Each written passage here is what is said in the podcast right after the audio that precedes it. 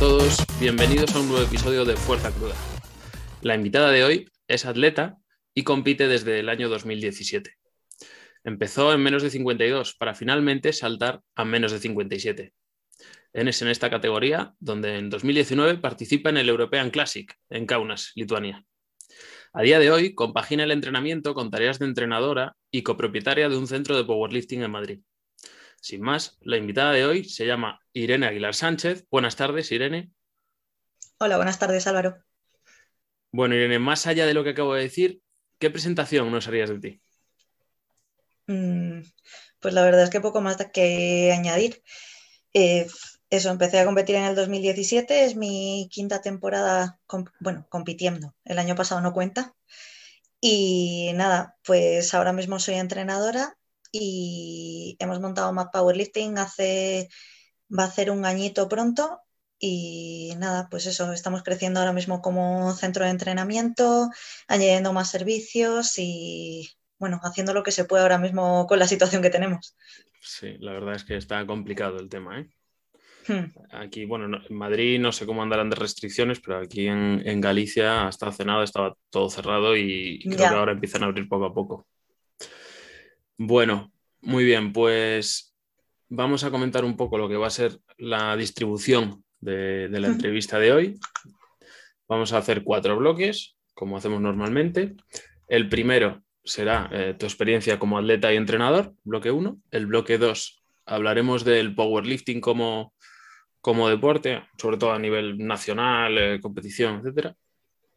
Y en el bloque 3 el powerlifting como negocio o proyectos que, que tengas. Y por último, en el bloque 4, el bloque de tema libre, eh, pues cosas que vayan surgiendo durante la entrevista o que tú eh, creas conveniente o creas interesante comentar y, hablar de ellas. ¿Vale? Bien, entonces vamos a ir con el bloque 1, experiencia personal como atleta y como entrenador. Vamos a empezar con algo sencillito, algo cómodo para, para ir calentando. Eh, ejercicio favorito, Irene. Vale, pues, o sea, a ver, es sencillito, pero eh, en realidad la mayoría de la gente tenemos ahí una dicotomía de amor-odio siempre con alguno de ellos, que en mi caso es la sentadilla, evidentemente. Bueno, cualquier persona que me siga por redes sociales lo sabe. que mm, realmente creo que es el que más me gusta practicar, la sentadilla, pese a lo que podría parecer. Sí. Es el que más disfrutas haciéndolo, ¿no? Sí, porque me requiere más concentración, me requiere más eh, romperme la cabeza y esforzarme más, realmente. El, que me vino más natural desde el primer momento en el que lo empecé a hacer fue el peso muerto, por mi fisonomía, pero la verdad es que mm, me da bastante más ansiedad, entre comillas, por ese, por ese motivo precisamente, de que me salía natural, es lo que más me raya. Y bueno, sí, diría que lo que más, lo que más disfruto es la sentadilla y lo que más paz me da es la banca. Sí. Es, bueno, es, una forma, o sea, es la forma en la que yo lo veo también. ¿eh? Hmm. Eh, yo, para mí, desde mi punto de vista, el ejercicio, mi ejercicio favorito es con el que más disfruto. Lo hablé con Josemi en la entrevista que le hice, en la que él me decía que el, era la sentadilla porque era el que más eh, atención, concentración le demandaba, ¿no? Mm. el que le suponía un pequeño incentivo por adrenalina. A mí, sin embargo, y lo dije allí, el que más me gusta es el que más disfruto entrenando. Y bueno, pues en tu caso es el que me dices, ¿no? La, la sentadilla. Sí, bueno, es por eso. Eh, me requiere hacer más accesorios, trabajar más cosas y además eh, yo entrenando creo que hay un incentivo muy importante que cuando llegas a determinado nivel, cuando ya no progresas constantemente, necesitas centrarte en algo más para sentir que no tiras una sesión a la basura. Y en mi caso es el aspecto técnico sobre todo, el seguir trabajando, siempre mejorar en, en algo todos los entrenos. Hoy a lo mejor he tirado menos peso del que debería haber tirado, no me ha salido al RP que me tendría que haber salido, he fallado en aspectos técnicos X, pero este aspecto en particular, aunque sea súper pequeño, lo he mejorado. Y a mí por lo menos me hace sentir que todas las sesiones progreso, que nunca hay un estancamiento, por así decirlo. Qué bueno. Venga, pues seguimos con otra facilita. ¿Cómo descubriste el powerlifting? Pues, a ver, yo empecé a entrenar en el gimnasio porque me lesioné. Yo corría medias y largas distancias, no de forma competitiva, eh, pero sin más, cuando empecé a hacer deporte otra vez después de una, temporada bastante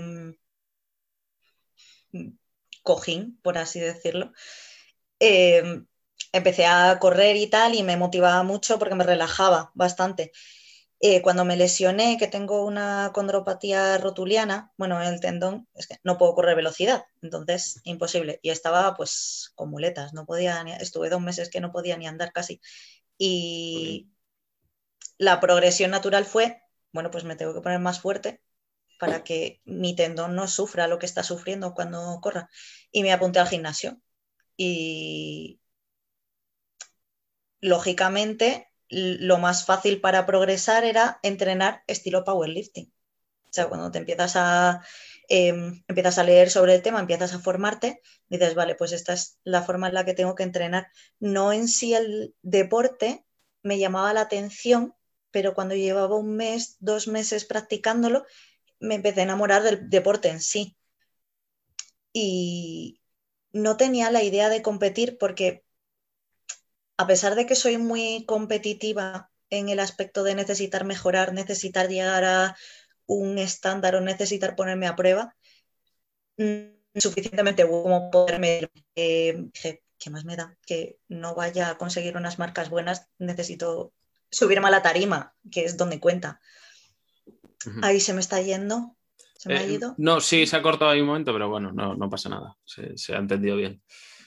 Eh, Bien, o sea, entonces eh, tú no practicabas eh, el, running, ¿no? Por así decirlo, a nivel competitivo, pero has practicado otros deportes antes del powerlifting, pero ¿has practicado alguno a nivel competitivo? Mm, a ver, competitivo. Cuando estaba en el instituto, en teoría, estaba federada en voleibol, pero bueno, a nivel competitivo, sobre el papel sí, pero yo era una cosa que tampoco me tomaba muy en serio, actividades extraescolares y poco más, la verdad. No, no he practicado ningún deporte a nivel competitivo de moto propio, por así decirlo. Vale. Bueno, y ya ahora que sí practicas el powerlifting y sí lo practicas a nivel de, eh, competitivo, ¿qué es lo más difícil de practicar este deporte en tu día a día? Pues en mi día a día la verdad es que es una cosa que nunca me ha costado eh, compaginar con mi vida. Realmente lo que más me requiere dedicación es mejorar a nivel psicológico, el tema de la competición en sí. El, exponerme a salir a tarima, a plantearme cuándo voy a competir, si tengo ganas de competir y mm, sobre todo plantearme los, los macrociclos en cuanto a programación, porque me entreno yo. Ah, ¿te entrenas a, ti misma? Sí, antes me entrenaba Jaime. Estuvo Jaime entrenándome un año, pero la verdad es que mm, considero que no soy una persona fácil de entrenar, entre comillas, en el sentido de que em, le doy muchas vueltas a las cosas. Y al final es tener que pasarle tu brasa por el filtro de otra persona a la que le estás dando el coñazo. Jaime no se ha, no se ha quejado nunca de eso, pero... Pues Jaime, Jaime, que es un solete, no se va a quejar. Claro, no, bueno, pero que me lo podría haber dicho en confianza, en plan, Irene, tienes que confiar más, no sé qué. Y además nos estaba yendo bien con el entreno, pero la verdad es que soy un poco controladora en ese aspecto, tengo que decirlo. Mm, creo que puedo progresar más siendo objetiva con mi propio entrenamiento y ciñéndome a lo que yo creo que es eh, lo mejor para mi entreno en ese momento sin, tener que dar feedback. Pues ya lo estoy recogiendo yo todo, por así decirlo. Tienes que ser bastante metódica y, y exigente, ¿no? Porque al final es muy fácil sucumbir a lo que te apetece hacer, ya que te entrenas Efectivamente. Tú, ¿no? tienes que rendir cuentas ante nadie. Se lo digo mucho a mis atletas cuando entrenan conmigo, que me dice, a mí no me pongas eso, por favor. la, Irene entrenadora y la, la, Irene atleta son dos personas distintas. O sea, yo a veces estoy entrenando y estoy diciendo, ¿por qué he hecho esto? O sea, no entiendo en este momento, ahora mismo cuando estoy entrenando, cómo he llegado a la conclusión de que esto es lo que me va a hacer mejorar. Pero probablemente ha sido buena idea, así que lo voy a hacer. Cuesta un poquito separarlo. Sí, no, porque al final, eh, ¿cómo decirlo? Tienes que olvidar de parte de cómo eres tú entrenando para, para entrenarte, ¿no? Porque Tienes que disociarte un poco en ese momento. Eh, estás programando para esta persona que no soy yo, ¿vale? No tiene nada que ver conmigo. Voy a mirar los datos y voy a ejecutar según los datos. La verdad es que trabajar con Jaime me vino muy bien en ese aspecto, en el de aprender a ser objetiva. Claro. Es que para mí ese es el, esa es la ventaja de tener un entrenador. Incluso aunque seas tengas mucho conocimiento y seas capaz de entrenarte, a lo mejor no un entrenador, pero siempre un, punto de vista o un punto de referencia externo. Sí, Porque eso sí que es muy importante. A, lo mejor aunque tú seas capaz, eh, capaz de, disociarte en ese sentido, como, como has dicho, eh, yo creo que nunca llegas a ser totalmente objetivo eh, en función de tu estado de ánimo. Pues hay, días en los que estás muy bien. referencia, sí. Exacto. Pero habrá otros días en los que anímicamente necesitas, yo qué sé, eh, autoaprobarte y, y, pasa, eh, pasas cosas por un filtro que en otra situación a lo mejor no lo harías. Entonces, ese punto de referencia externo, yo sí creo que es importante, aunque sea un amigo o una persona que también practica power, lo que sea. Por, por, suerte tengo varios puntos de referencia a los que les puedo preguntar, oye, mira, ¿esto crees que tal?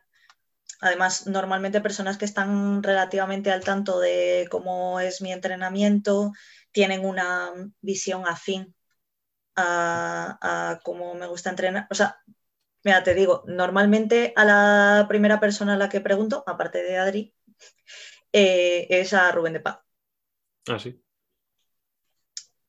Porque somos afines en muchos aspectos de, en cuanto a la visión del entrenamiento. Hemos entrenado mucho tiempo juntos también y ha visto mi evolución como, como atleta en muchos aspectos y además me ha hecho críticas constructivas cuando me han hecho falta. Claro, es que yo lo veo sobre todo muy necesario eh, finalizando el picking, acercándote a la competición. Es una persona que que, haya visto. Es el momento peor claro, por eso, ese último mes, esas últimas seis semanas en las que ya te empiezas a acercar mucho a, a, los pesos clave, por así decirlo, ¿no? que vean cómo los vas tirando, luego te, en la competición te puede ayudar mucho, ¿no? A decir, pues sí vas a poder, o yo sería un poco más conservador, o métele más, ¿sabes? Yo ahí sí que lo veo imprescindible, diría. Sí, la verdad es que sí. Eh, de todas formas, con eso sí que suelo confiar bastante en que me baje un poco a la tierra Adri, porque aparte de ser una persona que se ha entrenado a sí mismo también mucho tiempo, em, sabe mis carencias como, levantador y sabe también que yo me exijo más que a los demás a la hora de competir. Que, que, de hecho ha habido dos picking en los que la he cagado bastante en ese aspecto. Eh, el principal en Constanti, diría. Sí. En, el, Nacional de 2019, ¿no? Sí, además eh, lo hablé con Jorge Pérez justo después de que hubiera ganado en la categoría y, y, fui a felicitarle y me dijo, pues no estoy muy contento, tal. Bueno, eh, cualquier persona que conozca un poco a Jorge ya sabe que termina de competir y ya está deseando ponerse a entrenar al día siguiente. Y, y yo no había competido todavía y ya me sentía descontenta. Y se lo dije. Además, de no llego en el. O sea, me gustaría ponerme a entrenar ahora mismo. No tengo ni ganas de ponerme a prueba porque sé que no voy a llegar a lo que yo creo que debería. No sentías que llevases los deberes hechos, por así decirlo. Sí, sí, la verdad es que sí. Tengo aquí, tengo aquí abierto ahora mismo el, campeonato de Constanti, que fue el 41 campeonato absoluto de España hmm. y el décimo RAW y eh, hiciste 115 en sentadilla, 78 en banca y 158 de muerto, un total de 351. ¿Tenías unas expectativas mucho más altas o qué? Sé que eh, podría haber hecho bastante mejor las cosas en el último mes y medio. Llegué, o sea, bajé el punto realmente en el que estaba anteriormente. Sí, pero porque también he aprendido en el último año que a mí un picking con tapering ah, normal, por así decirlo, no me va bien. Un picking con tapering escalonado, de bajada de intensidad y de volumen, pierdo el punto. Y mm, precisamente por exigirme a lo mejor más que a los demás, en vez de intentar adaptarlo a mí, me forzaba a esto es lo que tienes que hacer porque has respondido bien en otras ocasiones, en vez de adaptarlo a lo mejor a lo que podría haber hecho en ese momento. Y, lo que digo, de hecho, trabajar con Jaime me dio mucha más amplitud de miras en ese aspecto, de eh, ser más flexible conmigo misma. Eh, yo, yo, creo que es muy importante dos cosas.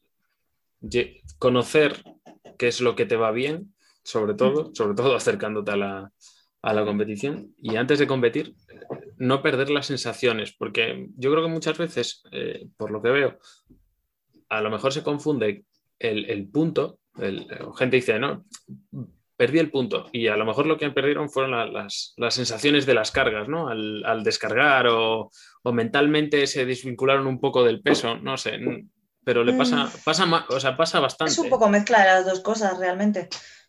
Yo creo, eh, al, final el tema no es solamente el sistema nervioso que toda la gente piensa cuando piensa en programar un picking tapering, piensa simplemente mm, sobrecarga progresiva, bla, PAPs más altas progresivamente, progresión lineal, etc.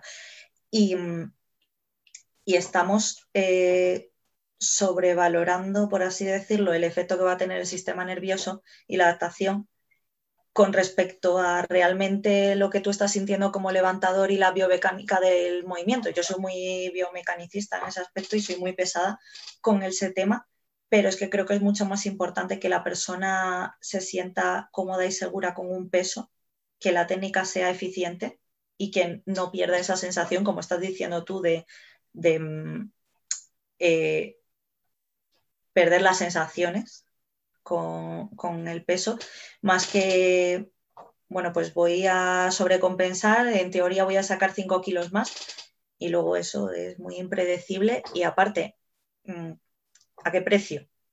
Porque a lo mejor sacas 5 kilos más y está dos meses lesionado. Sí, sí, o, o, luego tardas muchísimo en, recuperarte para volver a entrenar, lo, que sea. Sí, o sacas, sacas un récord de España y de qué te sirve. Si luego el tiempo que vas a estar recuperando el nivel que ya tenías, te van a pasar por la derecha. Sí, pero bueno, el récord, el récord te lo quedas. por lo menos. Ya, pero el récord te lo quedas tres meses. ¿Qué más te yo también soy un poco de, la mentalidad de que si hay un momento para saltarse la técnica o hacer el cafre, es el momento de la competición. es, el, único momento. Eh, para mí es el momento de.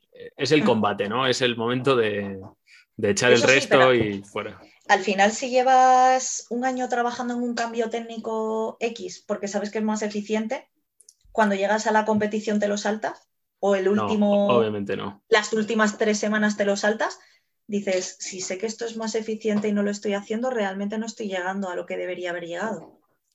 Estás perdiendo fuelle. Sí, sí, pero bueno, yo creo que en ese caso, si eres tan consciente de que eres más eficiente, seguramente, claro, seguramente está muy interiorizado, ¿no? Entonces, bueno. Bueno, ¿y cómo disfrutas más, como atleta o como entrenador?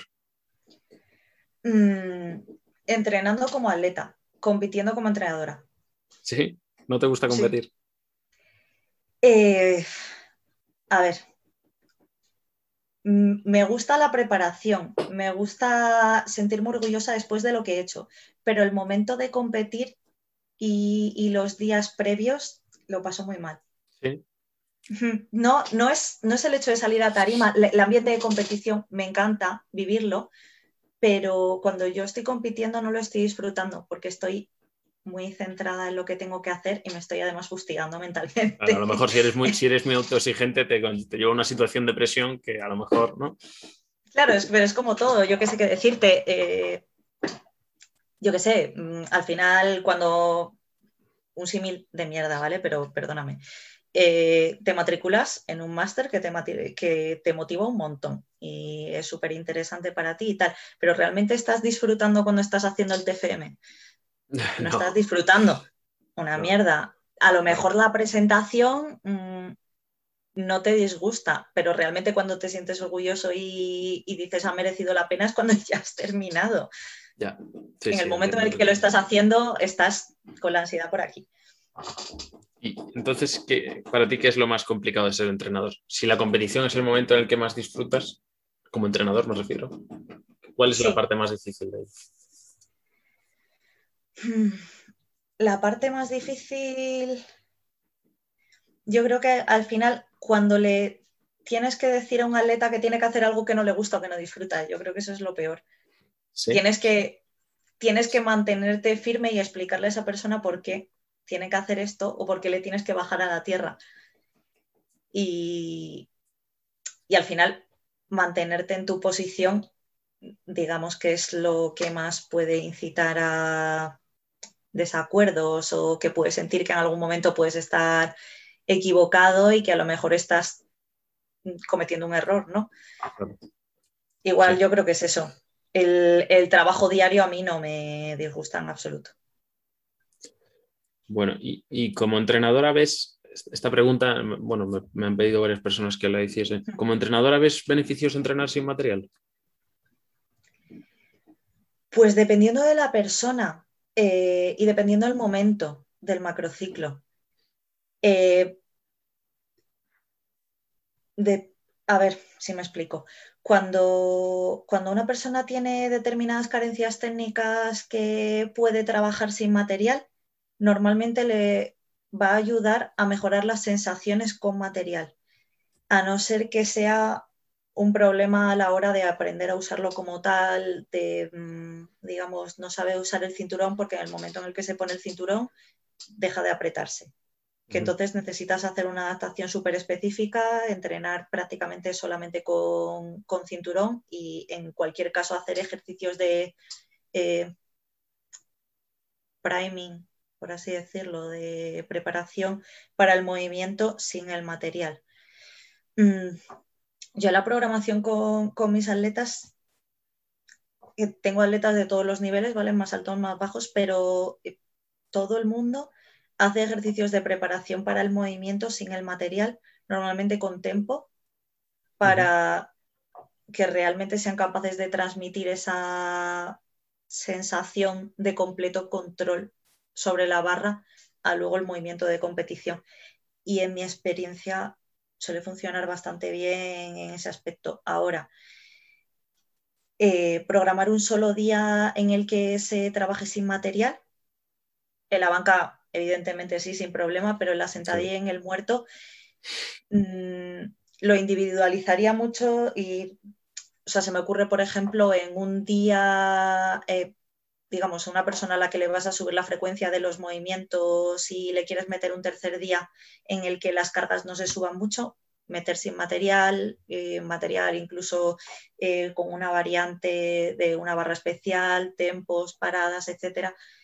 Más que nada para eso, para limitar las cargas sin, que baje el esfuerzo percibido. Muy bien. Pues queda contestado.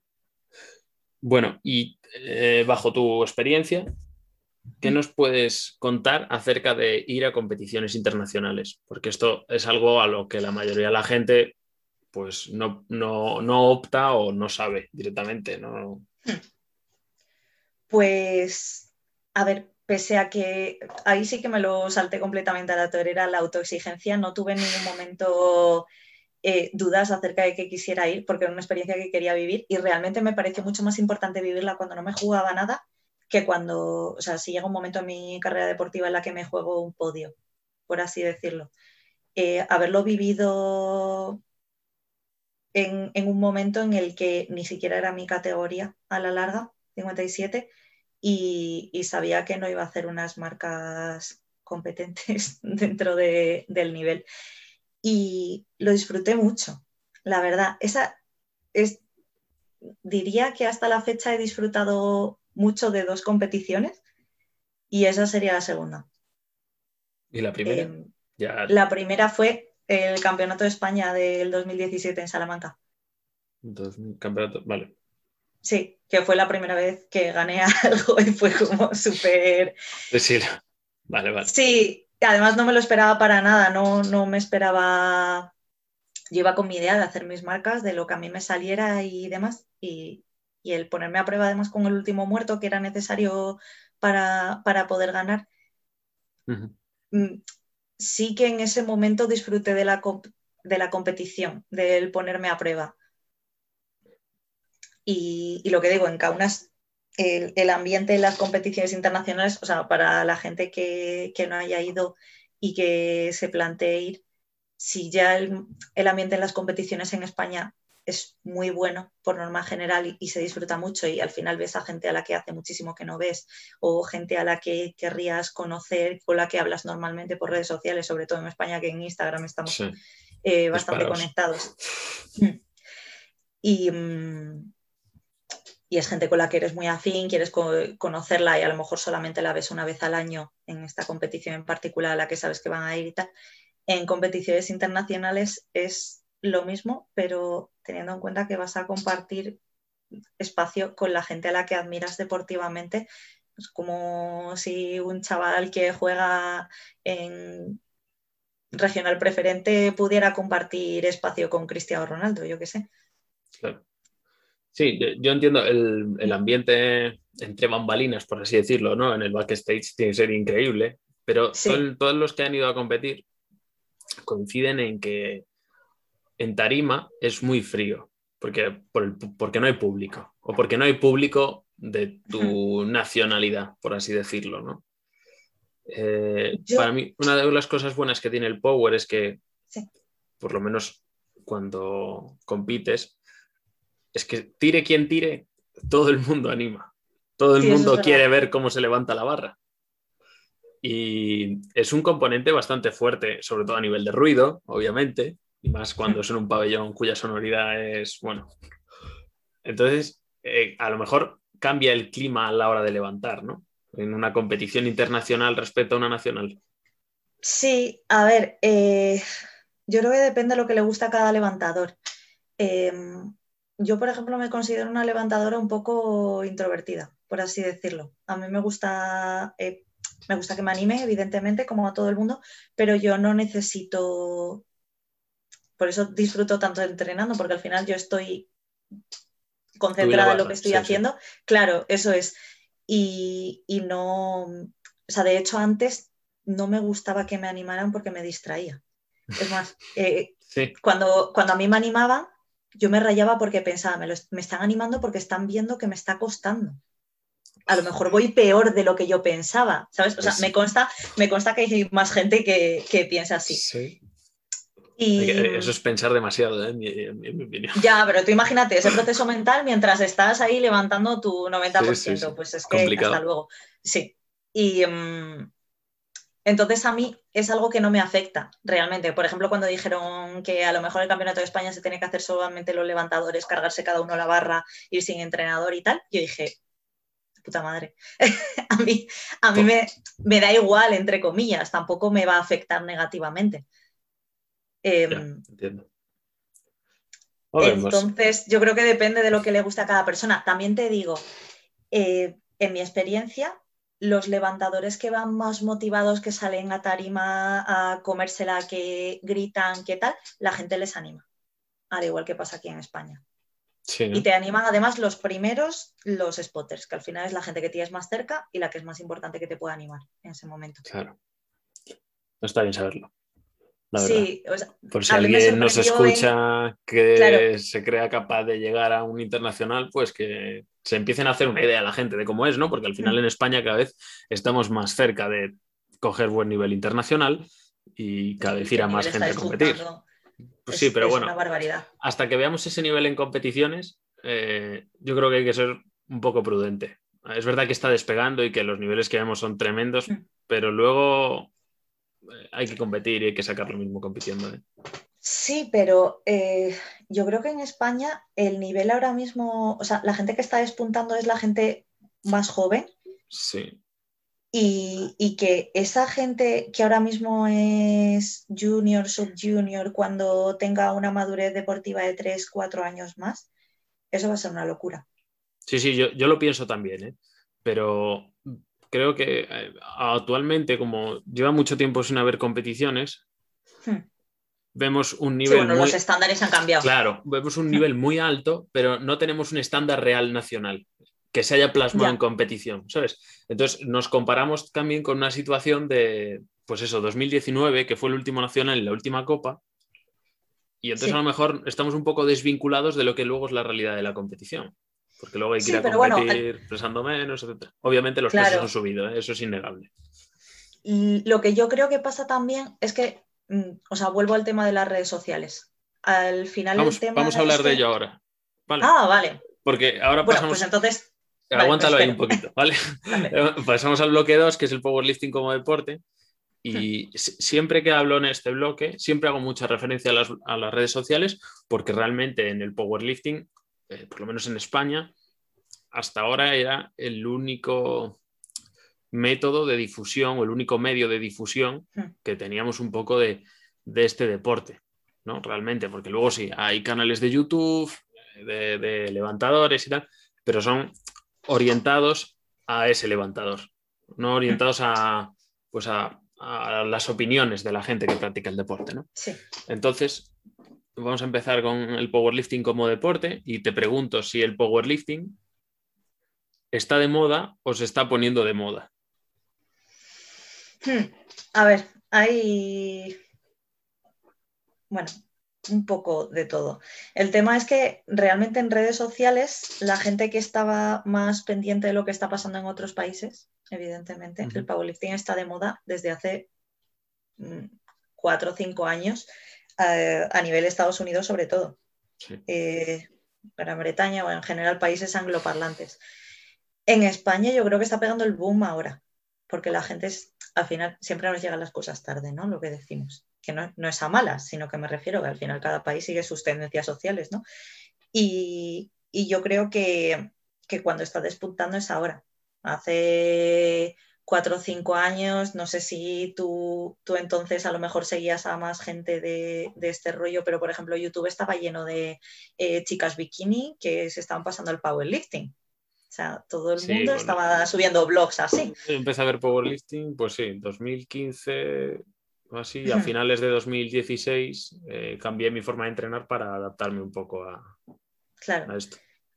Y, en ese momento, pues era un boom enorme en Estados Unidos. O sea, bueno, boom de nuevo otra vez, lo que pasa que ahora con este añadido de las redes sociales. Y, y, yo creo que eso es lo que está pasando en España ahora mismo. Y al final solamente tienes que mirar el número de afiliados este año. Sí, sí, totalmente. Somos más de 700 yo, opino igual. Y, precisamente por eso te hago la siguiente pregunta, que creo que es bastante importante. Eh, ¿Crees que corre el peligro de quedarse en las redes sociales y dejar de avanzar como deporte? Hmm. Yo creo que, que lo más probable es que sí, o sea, que tenga una bajada importante. Eh, a ver, no creo que tanto como pasaba antes, porque al final estamos muy acostumbrados a que los chavalitos jóvenes venga, venga un chaval fuerte, X, para el nivel que haya en ese momento de los récords previos y tal, haga una temporada muy buena, dos temporadas y luego se pire. Cuando llega el momento en el que mm, se ve la pasión por el deporte, en el que tú tienes que trabajar cuando llega alrededor de lo que son entre 400 420 wills, que es cuando la gente se estanca fuerte y tienes que individualizar, em, hay mucha gente que no supera esa etapa, por así decirlo, que dicen, esto no es para mí o me gusta más esta otra cosa, porque te requiere mucho nivel de dedicación como para lo que suele exigir un deporte amateur realmente. Sí, bueno, es que mi, desde mi punto de vista, una persona que compite de verdad en un nacional hmm. eh, ya se empieza a salir del deporte amateur. Vale que no es una federación tal, pero a, día de hoy, prácticos. Sí, pero claro, pero eso es ahora o hasta ahora con un nivel aquí. En cuanto el nivel sube un poco más, eh, ya las demandas de entrenamiento cambian. Entonces el que quiera competir eh, de forma real, pues o le gusta, le apasiona y se mete al 100% o no va a ser competitivo. Claro, pero la cosa es eso, en el 2017, 2018, ¿cuánta gente había con más de 450 Wilks en España? Muy poquita. No, lo sé, lo puedo mirar, pero, pero no, se puede, creo, mirar. No creo que mucha. Pero, pero había poquita. En Open IPF debería salir. Bueno, sí, sí, estoy si quieres tener en cuenta WRPF y tal.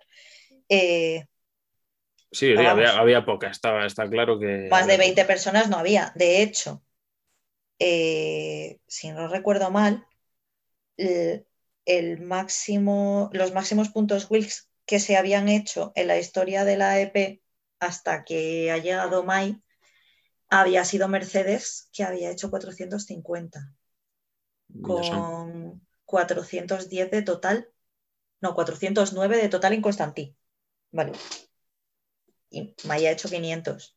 ya, ya, sí, es una burrada. Está claro que, que ha cambiado muchísimo el panorama. Y, no solo Mike, me refiero, gente, gente como, como Amira, como eh, yo sé decirte ahora mismo, otras chavalas además que están entrenando fuerte en redes sociales y que a lo mejor no se le tiene mucho en cuenta porque todavía no han competido. Eh, joder, Isabel Sanz el, nivel en este año que no ha habido competiciones ha subido muchísimo, ya no solo porque los estándares se hayan relajado, sino porque también la gente no compite cada tres meses. Claro. Que eso es algo que hablaba con Neus el otro día, Neus Blázquez, y, mm, y es que no tiene punto de comparación ahora mismo. Necesitamos que haya un año de competiciones normales como para ver cuánto ha avanzado la cosa. Claro, eso es lo que yo digo, que nos hace falta un punto de referencia.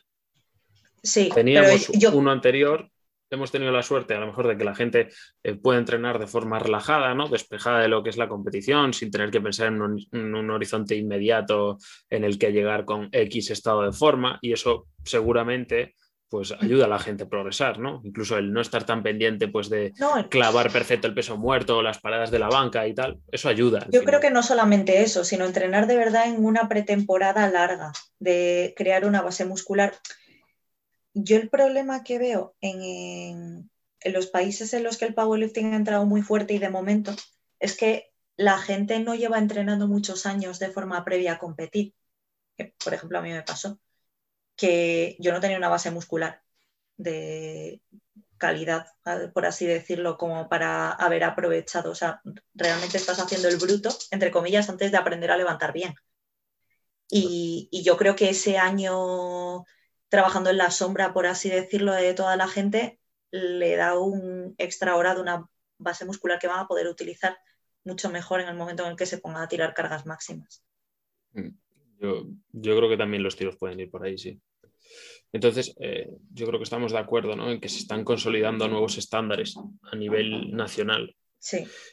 Y también tenemos que mirar hacia afuera, porque yo creo que a nivel internacional también está pasando.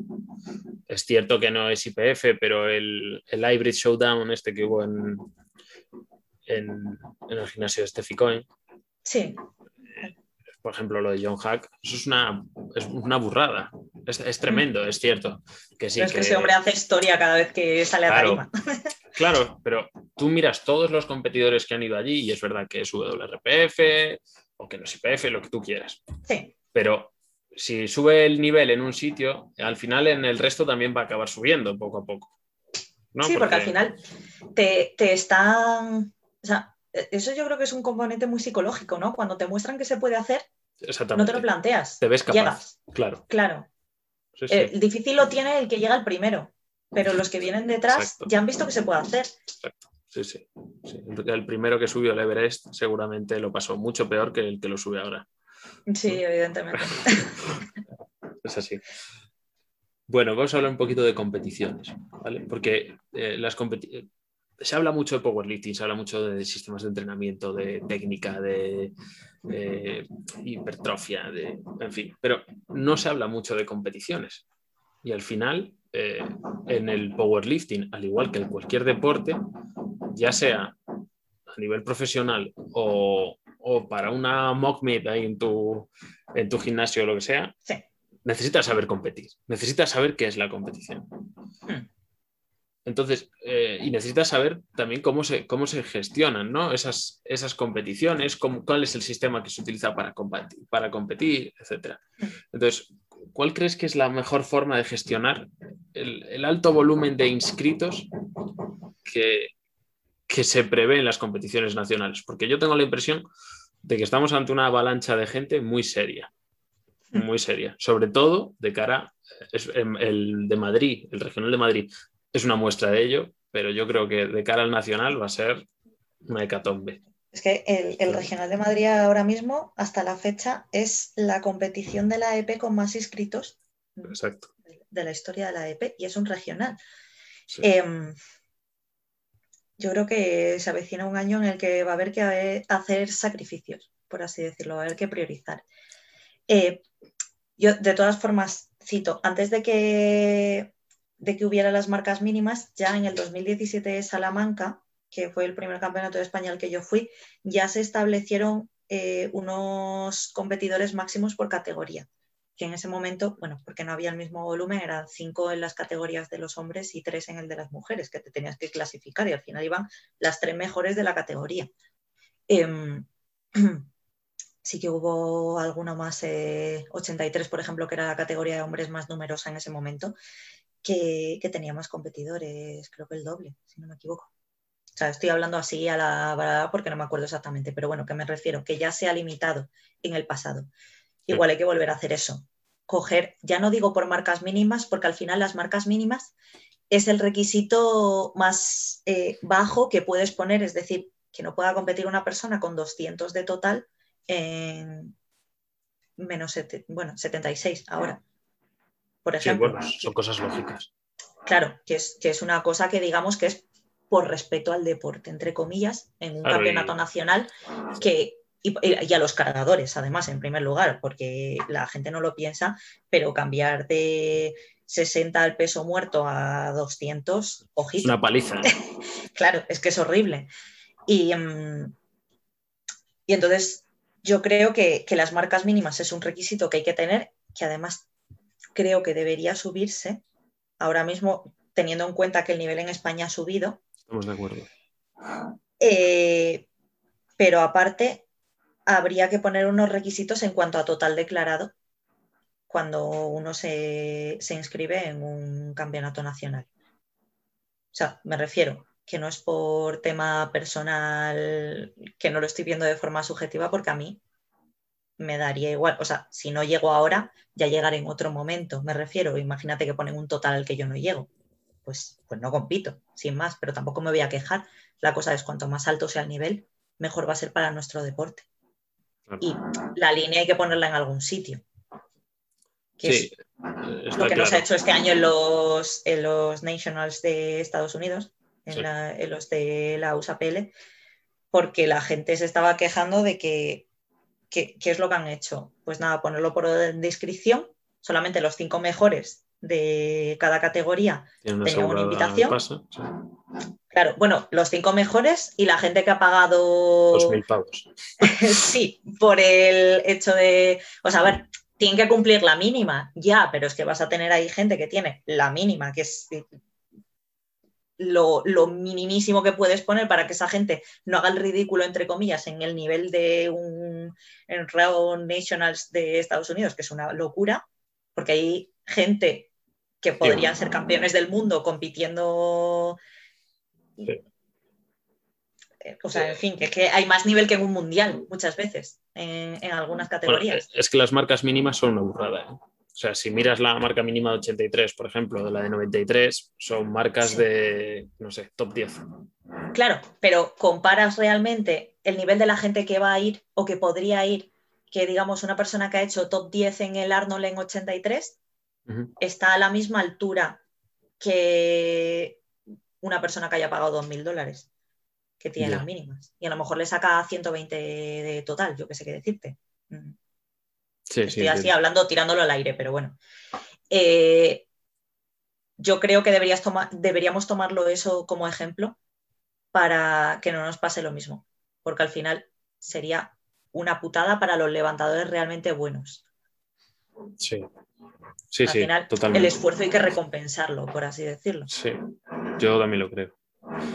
Y bueno, Lo que pasa que, pe- perdón, que digo que, que eh, apunto, habría que hacer más competiciones a EP2, Claro. claro. ahí, ahí es a lo que voy, porque esto me lo decía Jaime en la entrevista, ¿no? que desde su punto de vista, bueno, lo primero de todo decir que eh, tome la decisión que tome la EP, eh, seguramente estará, seguramente sea Lo harán con el criterio y, que tiene que y- y ser. lo harán con buen criterio, exactamente. Claro. Pero sí que es verdad, y lo hablaba con Jaime, que quizás potenciar ¿no? lo- el- la participación en regionales, es decir, que haya Sí, dos divisiones, por así decirlo, ¿no? Porque fíjate, en baloncesto, en fútbol, asumimos que hay unos equipos mejores que otros, y que por tanto, para, para, para hacer más competitiva la primera división, tiene que haber otra por debajo, en la que Claro. la gente se pelea por entrar. Y de esa forma, de los mejores que se pelean, salen los mejores que compiten luego, más arriba, ¿no? Entre ellos. Entonces, quizás eh, potenciar los regionales, ¿no? que haya una base que compite por poder llegar a un nacional en el que entra menos gente o en función le de daría las, un aliciente eso a la es. gente. Y, claro, y en función de las marcas de esos regionales, eh, pues poner la marca mínima para entrar en, en- como si fuera una nota de corte de acceso a la universidad Sí, o algo así, por así ¿sabes? decirlo. eh, entrar y acceder a esa otra división y poder mantenerte ya en ella, pues quizás eh, desde mi punto de vista y no es el tuyo, haría que, que- que aumentase el nivel de competitividad. De hecho, es lo que te iba a preguntar, ¿no? Si tú crees que el aumento de competiciones haría que viésemos más, eh, más competitividad en, en las diferentes categorías y que creásemos un ciclo sí. más competitivo. Y creo que además sería importante desmitificar, por así decirlo, de bajarle un poquito del pedestal el tema de las competiciones, que a la gente no le cueste tanto el decir, voy a salir a tarima, que es que me da igual ganar o no ganar, si es que ganaré si tengo que hacerlo y si no, pues he participado, he hecho lo que tenía que hacer y mejoraré para la siguiente porque mi objetivo es poder competir en esta liga, por así decirlo, de eh, mejores levantadores. Y, que sea algo como un trámite, por así decirlo. Mm, quitarle un poco a lo mejor del componente emocional y convertirlo en algo más puramente deportivo. Exacto, en un objetivo. Eso es, yo creo que ayudaría a que la gente, a que hubiera más participación en los regionales, ya no digo en este en particular, porque van muchos levantadores de primer nivel, que lo podemos ver. Mm. Hay muchísima gente que hace más de un año que no compite, o, o incluso dos años que no compite porque no hicieron marca en el 2019 y que la necesitan ahora para poder competir en, en el Campeonato de España o en la Copa o en el Campeonato de P1 que sea. Y, mm, y entonces, pues hay muchas ganas, que la participación no es porque haya crecido el deporte necesariamente, sino porque hay mucha gente con ganas de competir. Pero Sí, porque A lo mejor en todos lados, claro, eh, a lo mejor en el regional de Madrid del año que viene mm, hay 80 personas. Sí y no, ¿eh? yo creo que sí que está subiendo la participación.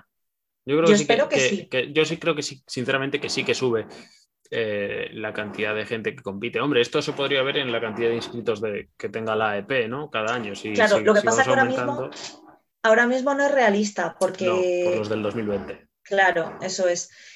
Mm, Yo espero que sí, pero lo que no sé es si, si va a ser tan significativa la, el, el crecimiento de afiliados y de, y de eh, atletas que compitan en cada, en cada campeonato regional o, o nacional. Entonces, habría que esperar al año que viene, supongo. Espero que sí, la verdad, es lo que digo. Pues sí, yo, yo también lo espero y además creo que, que puede empezar a haber competiciones eh, muy atractivas de, de ver, sobre todo en algunas categorías, ¿no?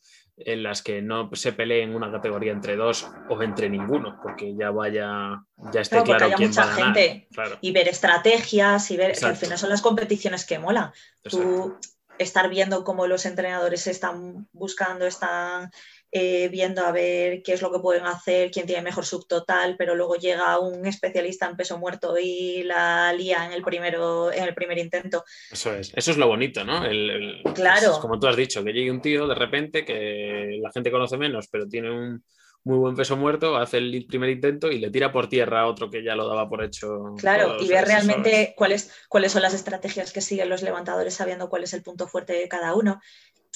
Joder, eh, darle un poquito de emoción al deporte. Sí, yo, yo pienso igual que tú.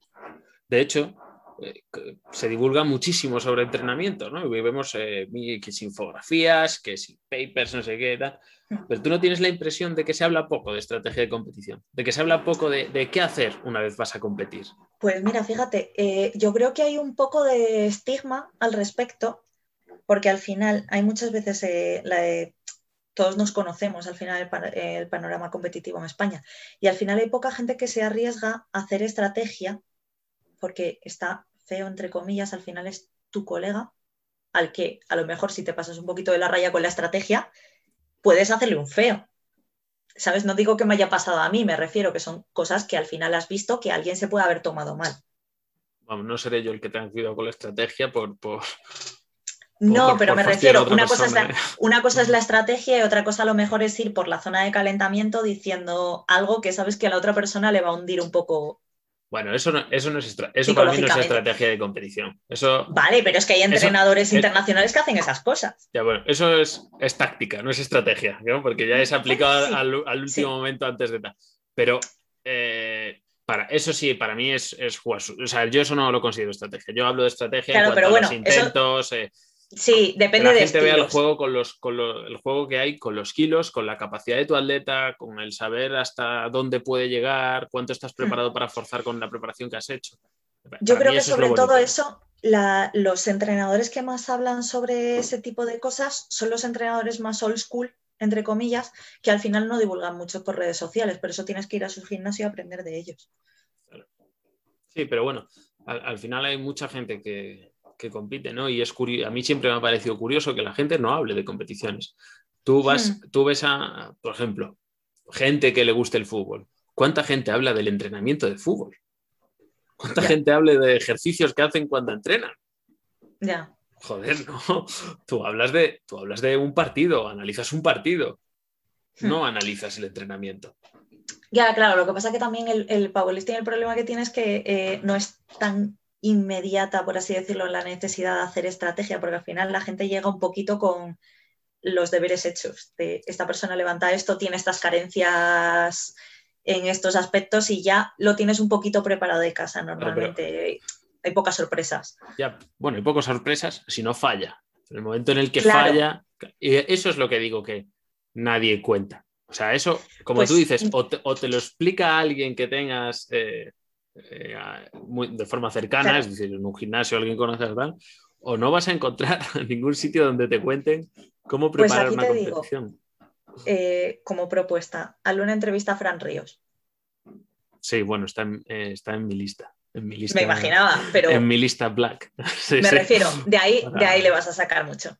Y, y puede ser muy interesante, además, porque aparte de tener mucha experiencia en el aspecto, Mm, ha seguido muchos tipos de estrategias distintas con muchos atletas, entonces a lo mejor te puede dar varios ejemplos y hablar así más en profundidad sobre ello. Bueno, pues apuntado queda y si escucha el podcast que sepa que, que, esté invitado. Y bueno, ya se lo diré, obviamente. Bueno, pues hemos terminado con el bloque 2, que era el powerlifting como deporte. Y vamos a entrar ahora en el bloque 3, eh, que es el, powerlifting como negocio y proyectos, sobre todo porque eh, hablo de este bloque porque a día de hoy vemos eh, o percibimos por redes sociales que hay mucha gente que se dedica de forma íntegra al, hmm. powerlifting o al entrenamiento en general. Mucho seguramente no sea la realidad, no, se, no se gana la vida con ello, aunque lo parezca. Hmm. Yo lo que te quería preguntar es, ¿se puede vivir de este deporte en España? Yo creo que sí. Pues se, puede, eh, se puede porque, porque de hecho hay, gente que lo hace, ¿no? No, claro, por supuesto. Al final eh, hay, hay varias personas, o sea, no digo que sea una cosa generalizada, pero que lo han conseguido eh, varios entrenadores como, yo que sé, Oscar Sánchez, que ya los entrevistaba aquí, Víctor Vázquez y Rubén Castro, eh, yo qué sé qué decirte, pues más personas que viven, a lo mejor mm, sus ingresos no son principalmente en sí solamente del powerlifting, sino de deportes afines o de preparador físico o de eh, nutricionista, de personas que practican este deporte, ya sea de forma amateur o competitiva. Yo creo que sí. El problema es que no te puedes dedicar a ello 100% porque no hay dinero ni hay suficiente demanda. Y al final yo creo que hay, somos más profesionales de los que hacen falta. O sea, me incluyo. Más profesionales que consumidores. Sí, sí, en cierto modo sí. Yo creo que hace falta más crecimiento como para que eh, podamos vivir de ello. Yo, por ejemplo, yo tengo tres trabajos. y, o sea, yo normalmente en redes sociales, por ejemplo, no, no, muestro mi trabajo de por las mañanas porque no tiene absolutamente nada que ver con esto. Ni muestro Em, qué otras cosas hago de formación relacionadas con ese trabajo en sí, porque a la gente que me sigue no le interesa, sin más.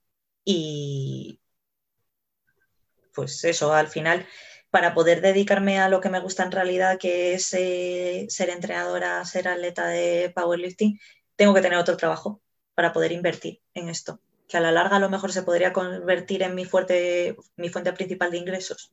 Puede ser, pero tampoco me quiero arriesgar a quemarme y, a perder la pasión, por así decirlo, de ello. Si llega algún día, que sea a la larga, que sea porque el esfuerzo invertido y el trabajo invertido han dado sus frutos. Pero a no ser que tengas un gimnasio eh, potente en el que tengas a gente no solamente de powerlifting, sino otras disciplinas y tengas clases y zumba y movidas aparte, Em, es muy difícil dedicarte a esto 24/7 y que te dé para vivir. Es, muy interesante lo que dices de no quemarse o no perder la pasión, porque yo creo que corres el peligro de que si el powerlifting pasa a ser una preocupación o una obsesión por llegar a fin de mes, pierdas las ganas. Exacto, deje de gustarte lo suficiente para eh, dedicarle las ganas, la pasión que le ponías antes, ¿no? Y, llegue un momento en el que incluso el que lo practique deje de hacerlo, lo aborrezca, lo deje de lado y eso es una pena. Y es, es, un límite, una frontera que hay que tener muy claro cuándo, cruzarla, como, como tú dices, ¿no? Que se vaya convirtiendo poco a poco en esa fuente principal de ingresos, si sale, y si no, pues eh, se sigue. Si no, lo vas a seguir haciendo porque te gusta. Exactamente, siempre lo vas a tener ahí. El problema es que mm, de la otra forma, a lo mejor llega un momento en el que sí, es tu fuente principal de ingresos, pero malvives, entre comillas, o tienes una peor calidad de vida porque tienes que estar día sí, día también trabajando en esto, cuando ya además lo que quieres es tener un descanso mental. Mm, y yo creo que es, que es importante no llegar a sentirse nunca así si la situación te lo permite, que en mi caso espero que sí. Y como atleta, es la pregunta realmente controvertida, sobre todo para aquellos que tienen un nivel muy alto, que llegan a, que ya están teniendo un nivel alto a nivel europeo, porque si bien es cierto que sube el nivel y yo digo que no tenemos un punto de referencia nacional, hay atletas top nacionales que cuando suben ellos el nivel lo están subiendo de verdad. O sabemos seguro que lo están subiendo. Sí, que es trascendente a nivel. exactamente. Y que, y que si van a competir fuera, eh, ojo, ¿no? Entonces, claro. ¿esta gente tiene la posibilidad de vivir del powerlifting? Pues, a ver, es algo que hablo habitualmente porque tengo un ejemplo muy cercano con el que entreno todos los días, que es Rubén Rico. y digamos que es nuestro mejor atleta a nivel internacional. Sí. a día de hoy, yo creo que no hay discusión. Em, y es algo que, hablamos habitualmente. Al final, Rubén tiene unos determinados patrocinios que además, o sea, espero que no le moleste que, hable de ello y creo que es una cosa que habla él habitualmente también. Rubén también está en la lista para venir aquí, así ya. No te preocupes. Ah, bueno, me imaginaba también. Eh, nada, y si me escucha, pues saludos, Rubén. Eh, voy a contar tu vida.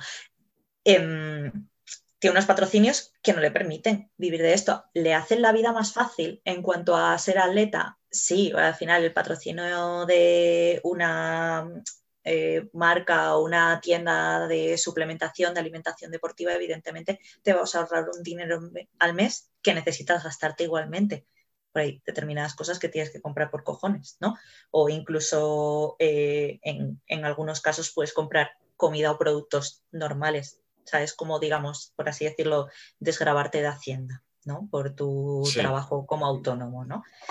Em, pero no vives de ello, necesitas otra fuente de ingresos o necesitas un colchón económico, por así decirlo. Yo creo que en España faltan muchos años para que eso sea así. Eh, evidentemente, el tema de la creación, creación de una federación ayudaría, pero el tema es que crear una federación en España ahora mismo requiere un trabajo jurídico y administrativo que para, el que existen precedentes en otros deportes, pero no en este en particular. Es un trabajo más, eh, me atrevería a decir, de lobby que, que, de cumplir unos determinados requisitos administrativos. Sí, ¿tú crees? Entonces, mucho tendrían que cambiar las cosas a medio plazo para que pudiera haber un atleta de esto, a no ser que tenga, como digo, un patrocinador potente o sea imagen de una marca X o monte una empresa de equipamiento deportivo. Ya, pero bueno, no, estaría viviendo como atleta realmente. Claro, Al final, que, te paguen, por entrenar. No. Y eso es algo además de lo que hablo habitualmente, porque mm, sí que veo muchas veces en redes sociales que hay mucha gente que hace esto esperando que le den, por así decirlo, una medalla o una palmadita en la espalda por entrenar todos los días. Que al final, o sea, ¿me entiendes lo que te digo, no? Que, que dice, joder, yo estoy haciendo esto y no tengo recompensa es, que tendrías que haberte dedicado al fútbol si querías dinero. y, realmente tampoco. Si querías optar a ello, ¿no? Sí, si me refiero, o sea, si, si hubieras sido bueno en esto, que al final nadie te lo garantiza. Si lo estás haciendo por el reconocimiento, mm, no practiques este deporte. No. Hazlo por amor al deporte. Claramente. Bueno, es que de hecho, retribución... hagas lo que hagas en la vida, si lo haces por reconocimiento, Probablemente no, llegues a ser muy bueno y, tampoco consigas lo que, o tampoco consigas la satisfacción que, esperabas. Pero cuanto más eh, amateur sea el nivel general en un deporte, más fácil es que una persona entre diciendo se me da bien, claro. porque al final el, el nivel basal es más bajo, entre comillas. Cuando se vaya eh, profesionalizando el powerlifting, irá cambiando la cosa. Es que a, día de hoy, eh, realmente, si un atleta quiere vivir del powerlifting o, de, sus, entrenamientos, como tú dices, que le paguen por entrenar, eh, la única salida que yo veo, me parece factible, son las redes sociales. ¿no? No, sola. bueno, también, pero en Suecia. que te pagan 2.000 pavos. Claro, pero el nivel basal de Suecia. Eh, claro, pero con 2.000 pavos tampoco, ¿sabes? Es como si en España te pagan, yo qué sé, 500 euros. Pero, pero bueno, eso, que al final las redes sociales es la única ventana de oportunidad que tiene la. eso es, es el patrocinio y es la publicidad realmente, pero, pero como pasa en otros deportes al final. Sí, eh, eso es cierto. Tú ganas ¿eh? pasta en otros deportes es porque se mueve dinero dentro de ese sector. Claro, exactamente. Es que, realmente, ¿cuánto, ¿cuánto cobra un futbolista del Real Madrid de la FIFA o de, yo qué sé qué decirte, de la Federación Española? Realmente no es su nivel, o sea, su fuente principal de ingresos no es el entrenar, es todos los contratos de publicidad que tenga, Mm, sí, eh, son cantidades muy determinantes. Y, obviamente aquí pasa lo mismo, sobre todo porque las redes sociales es eh, como es, al final es un producto que la gente consume de forma gratuita. Entonces, todo el mundo tiene mucho acceso a eso.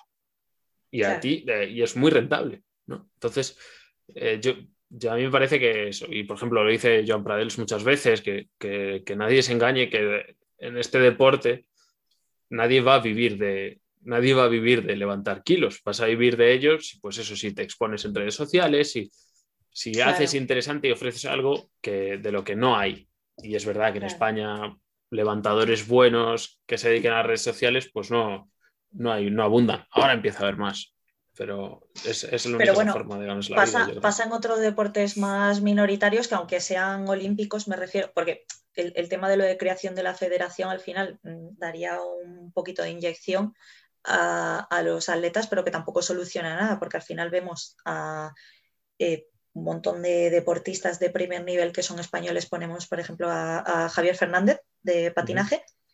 Javier Fernández ha dejado de competir porque mantener el nivel competitivo, y además pasa mucho en patinaje eh, artístico, bueno, no sé si... No, yo no, estoy me gusta, me gusta, ¿vale? El patinaje artístico, vale. Eh, hay, hay, muchísimos patinadores que dejan de dedicarse al tema porque mantener el nivel competitivo es muchísimo más exigente y muchísimo más costoso que realmente hacer exhibiciones que dan mucho más dinero. Pues realmente, ¿qué estás cobrando por una medalla que consigas en un campeonato? Pero te tiras cuatro años mm, preparándote para un ejercicio en particular de los Juegos Olímpicos, para el que a lo mejor te llevas con suerte 60.000 euros, ¿no? De una medalla de oro.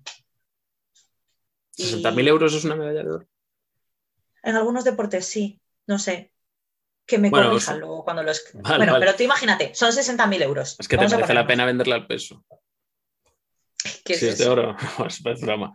Pero, pero bueno, que sí, que te entiendo lo que quieres decir, que al final tienes que tirar cuatro años con el producto de, haber conseguido. Horas, horas invertidas es un precio risorio. Te sale más a cuenta irte a limpiar casas. ¿Es que? Y, estás, y eres un deportista de élite. Sí. sí pero, ¿qué le hacemos? Sí, la verdad es que es un poco, es triste. O sea, iba a decir un poco triste, pero no es un poco, es, triste directamente. yo lo siento por ponerme en el plan ni lista, pero que al final hay que. O sea, es, la realidad. Bueno, ¿y dónde dirías que está entonces la gallina de los huevos de oro, en lo que al power se refiere? No, fuera de las redes sociales, ¿eh? Hmm. ¿eh? Vamos a poner, te voy a poner un ejemplo para que se entienda mejor. Sí. Ser entrenador, tener un centro de entrenamiento o crear una marca. O sea, una marca, pues eh, algo distintivo, ¿no? Algo que vender productos, básicamente. A ver, la gallina de los huevos de oro, en el sentido de. Eh, bueno, es que de hecho es. Eh, creo que matar a la gallina de los huevos de oro, en plan de que te daría mucho dinero a corto plazo pero mm, no te garantiza a la larga o que puede tener un mayor riesgo de pérdida, es el hecho de eso, de montar una marca. Sí. Como tal, de no tener algo físico que, represente a tu marca. Digamos, una marca que está basada eso, en un producto eh, a distancia, em, camisetas, material deportivo y tal, a no ser que te establezcas muy bien, yo creo que es algo más volátil porque dependes de la popularidad del deporte en sí. Yo creo que un centro de entrenamiento es más versátil en el sentido de que lo puedes adaptar a cuáles sean tus necesidades en el momento. Sí, a mí el tema de la marca eh, me parece muy difícil a nivel de darle visibilidad, de llegar a la gente, que la gente quiera comprarla. Es que el tema, de, el tema de marketing me da una pereza espectacular. O sea, eh, es, es, algo que me resulta súper ajeno en el sentido de, tú puedes saber qué es lo que quiere la gente, pero son tendencias que cambian constantemente. No tienes nada tangible que te garantice que tú vas a recuperar tu, inversión. Entonces, me parece que tiene un riesgo muy grande. Sí. Que tú puedes estar vendiendo un producto maravilloso, pero puede no llegar. Yo es que si te digo la verdad, eh, creo que de donde más dinero se puede sacar sobre todo por la poca inversión que requiere, es de ser entrenador. Siempre Hombre, sí, evidentemente. Pero eso también, en el momento en el que por lo que sea empieza a bajar la tendencia social, la gente deja de entrenar powerlifting, ¿qué haces? Claro, ahí depende. Formar en otro deporte. Ahí depende de la, cartera de clientes que tú tengas, del tipo de cliente. Ese es el tema. O sea, lo digo porque, por ejemplo, o sea, yo antes me dedicaba, mi, mi fuente principal de ingresos era como, bueno, yo soy traductora e intérprete y yo vivía de ser autónoma. Y es algo de lo que acabé muy quemada. El marketing constante, el networking, el estar pendiente de la, la, cartera de clientes, el actualizar tarifas, bla, no sé qué, hacer cuentas constantemente. Es algo que a mí me acabó quemando y de hecho me hizo dejar de querer ejercer como lo que era mi vocación, por así decirlo, que era lo que a mí me había motivado a hacer desde que tenía 10 años. Y, y perdí las ganas precisamente por eso, por el, tema de la presión de mantenerte relevante. Estar ahí, en, la, ola. Claro, entonces yo creo que es algo que puede llegar a quemar mucho, a no ser que seas una persona a la que eso le gusta y le motiva. Ya. al final el entorno de que se genera por o que genera tu trabajo, ¿no? De, tu día a día, hmm. más allá de lo que sea la función primaria que, tienes que ejercer, en este caso sería traducir lo interpreta, pues, pues te quema, te quema. Pasa, yo creo que pasa en todos los trabajos, ¿eh? sinceramente. Evidentemente, eso es por lo que digo que al final hay, creo que hay que mantener una, un equilibrio entre obtener retribución eh, económica, evidentemente, por tu trabajo, pero sin llegar a, si puedes, claro, sin llegar a quemarte por esa necesidad de obtenerla. Claro que, eh, bueno, últimamente, cambiando un poco de tema, vemos que eh, las marcas empiezan a presentar interés real en los atletas, poco a poco. Ya, de hecho, tú me has puesto el ejemplo de Rubén Rico, pero hay muchos levantadores que tienen patrocinadores. Sobre todo, eh, bueno, ya marcas de ropa ya también, ¿no? Pues que hablábamos de que era muy volátil, pero hay muchas marcas más grandes, más pequeñas, que, que se van fijando en atletas. ¿Crees que tienen un interés real en los atletas como atletas de powerlifting o que simplemente aprovechan este tirón que habíamos hablado antes que está teniendo el powerlifting en las redes? Yo tengo una imagen de nuestro sistema económico como muy pesimista, por así decirlo. Entonces, yo creo que simplemente se mueve dinero en X sector las marcas dicen, pues a por esto. Y si yo tengo que cambiar la identidad de mi marca para adecuarla a ser más atractivo a este sector, lo voy a hacer. ¿Que los deportes de fuerza están teniendo más tirón? Mm, vale, perfecto. Pues vamos a enfocarnos a esto y nuestra publicidad va a ir enfocada a esto. Excepto marcas muy especializadas como, digamos, SBD, A7, mm, digamos, hablando de marcas de ropa, que van a ser eh, o sea, bueno, que su producto está directamente eh, formulado o, para va enfocado solamente a, powerlifters. El resto va a ser un poco, pues, dependiendo de cómo se vaya moviendo la gente. Yo, creo que pues puede cambiar en cualquier momento. No lo sé, a mí me da la impresión de que estamos en una transición de la publicidad, por así decirlo, o de, hmm. la forma de transmitir el deporte, en el que acabará prácticamente siendo todo, todo el deporte, dando la retransmisión, se, moverá en redes sociales, sinceramente. Y todo el, deporte, todo el deporte que no sea capaz de entrar ahí, eh, pues lo pase muy mal a nivel de marcas, patrocinadores y eso. Entonces yo creo que, que, hay las dos cosas, un interés mm, comercial, puramente comercial, que se lo va a ver siempre, porque las empresas no son, no son ONGs, están ahí para ganar dinero, eso no hay que, hay que perderlo de vista y, es lógico. ¿eh? Pero yo creo que también puede haber un apoyo a, esa transición. Y yo creo que eh, las asociaciones, las federaciones deberían de ser listas y, aprovecharlo. Aprovecharlo porque...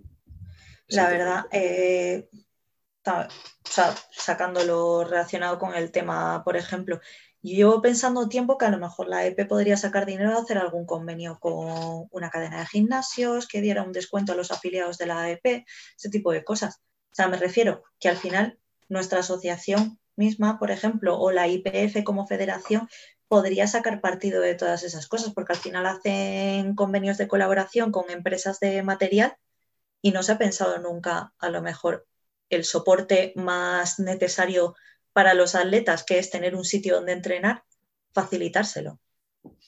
Sí. Claro, ahora mismo la situación económica en la que estamos es un poco difícil, ¿no? Pero a largo plazo. Suena, suena muy utópico, a lo mejor puede sonar muy utópico y muy lejano, pero... Y, pero en Estados Unidos, por ejemplo, Rogue, que es una marca eh, estadounidense que se populariza con el CrossFit, tiene sitios propios donde los atletas de X disciplina van a entrenar.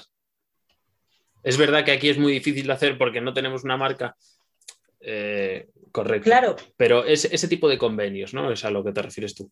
Sí, porque al final es una forma de profesionalizar el deporte, por así decirlo, eh, sin pasar por la administración. Que, por ejemplo, que el, el ejemplo que se me ocurría antes era eh, los, los atletas que no están federados, no estamos federados, no podíamos entrenar durante el COVID, a no ser que tuviéramos un sitio privado en el que pudiéramos entrenar. Correcto. De esa forma se facilitaría.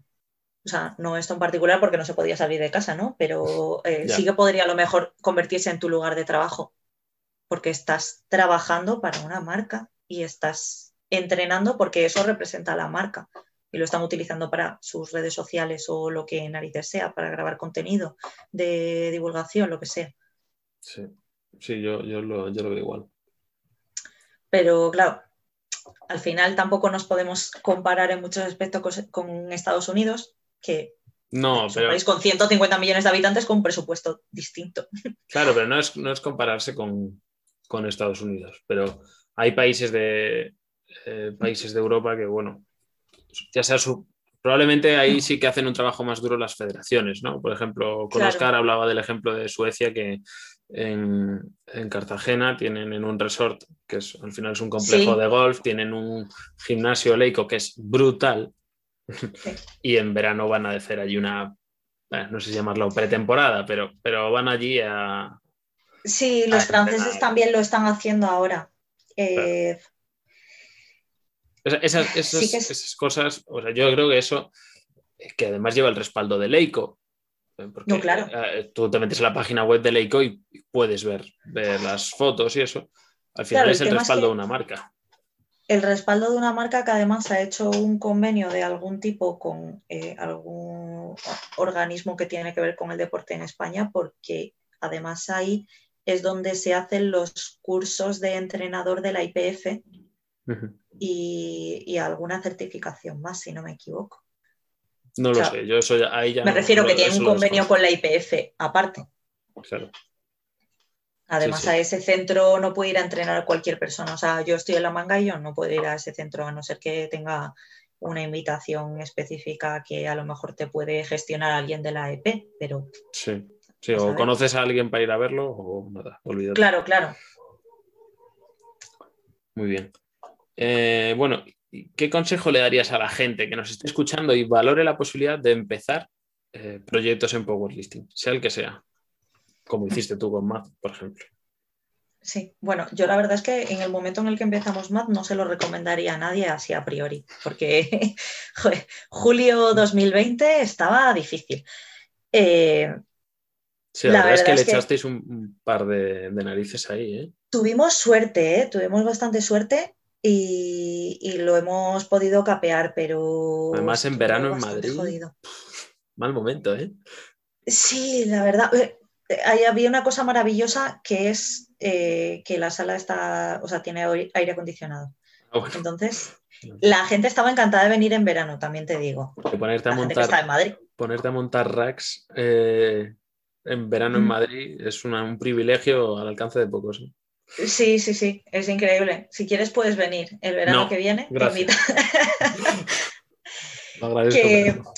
Hemos, hemos tenido bastante suerte, pero también he de decir que nos hemos documentado mucho y le hemos invertido mucho tiempo a, antes de arriesgarnos a hacer cualquier cosa, mm, echarle muchas horas de darle vueltas, comparar, eh, ponernos en la peor situación posible de lo que pudiera ocurrir a corto, medio y largo plazo. Y, y mi consejo principal es ese, estudiar muy bien el mercado y todas las opciones antes de decidir nada, porque puede pasarte de todo. ¿Os, os resultó complicado a nivel administrativo?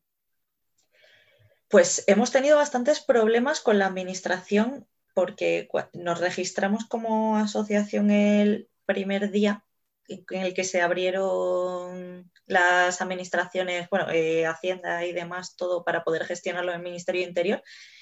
Y muy parado todo, o sea, muy horrible. Ha sido absolutamente tediosa la burocracia de meses y meses esperando respuestas. ¿Sois asociación o sociedad?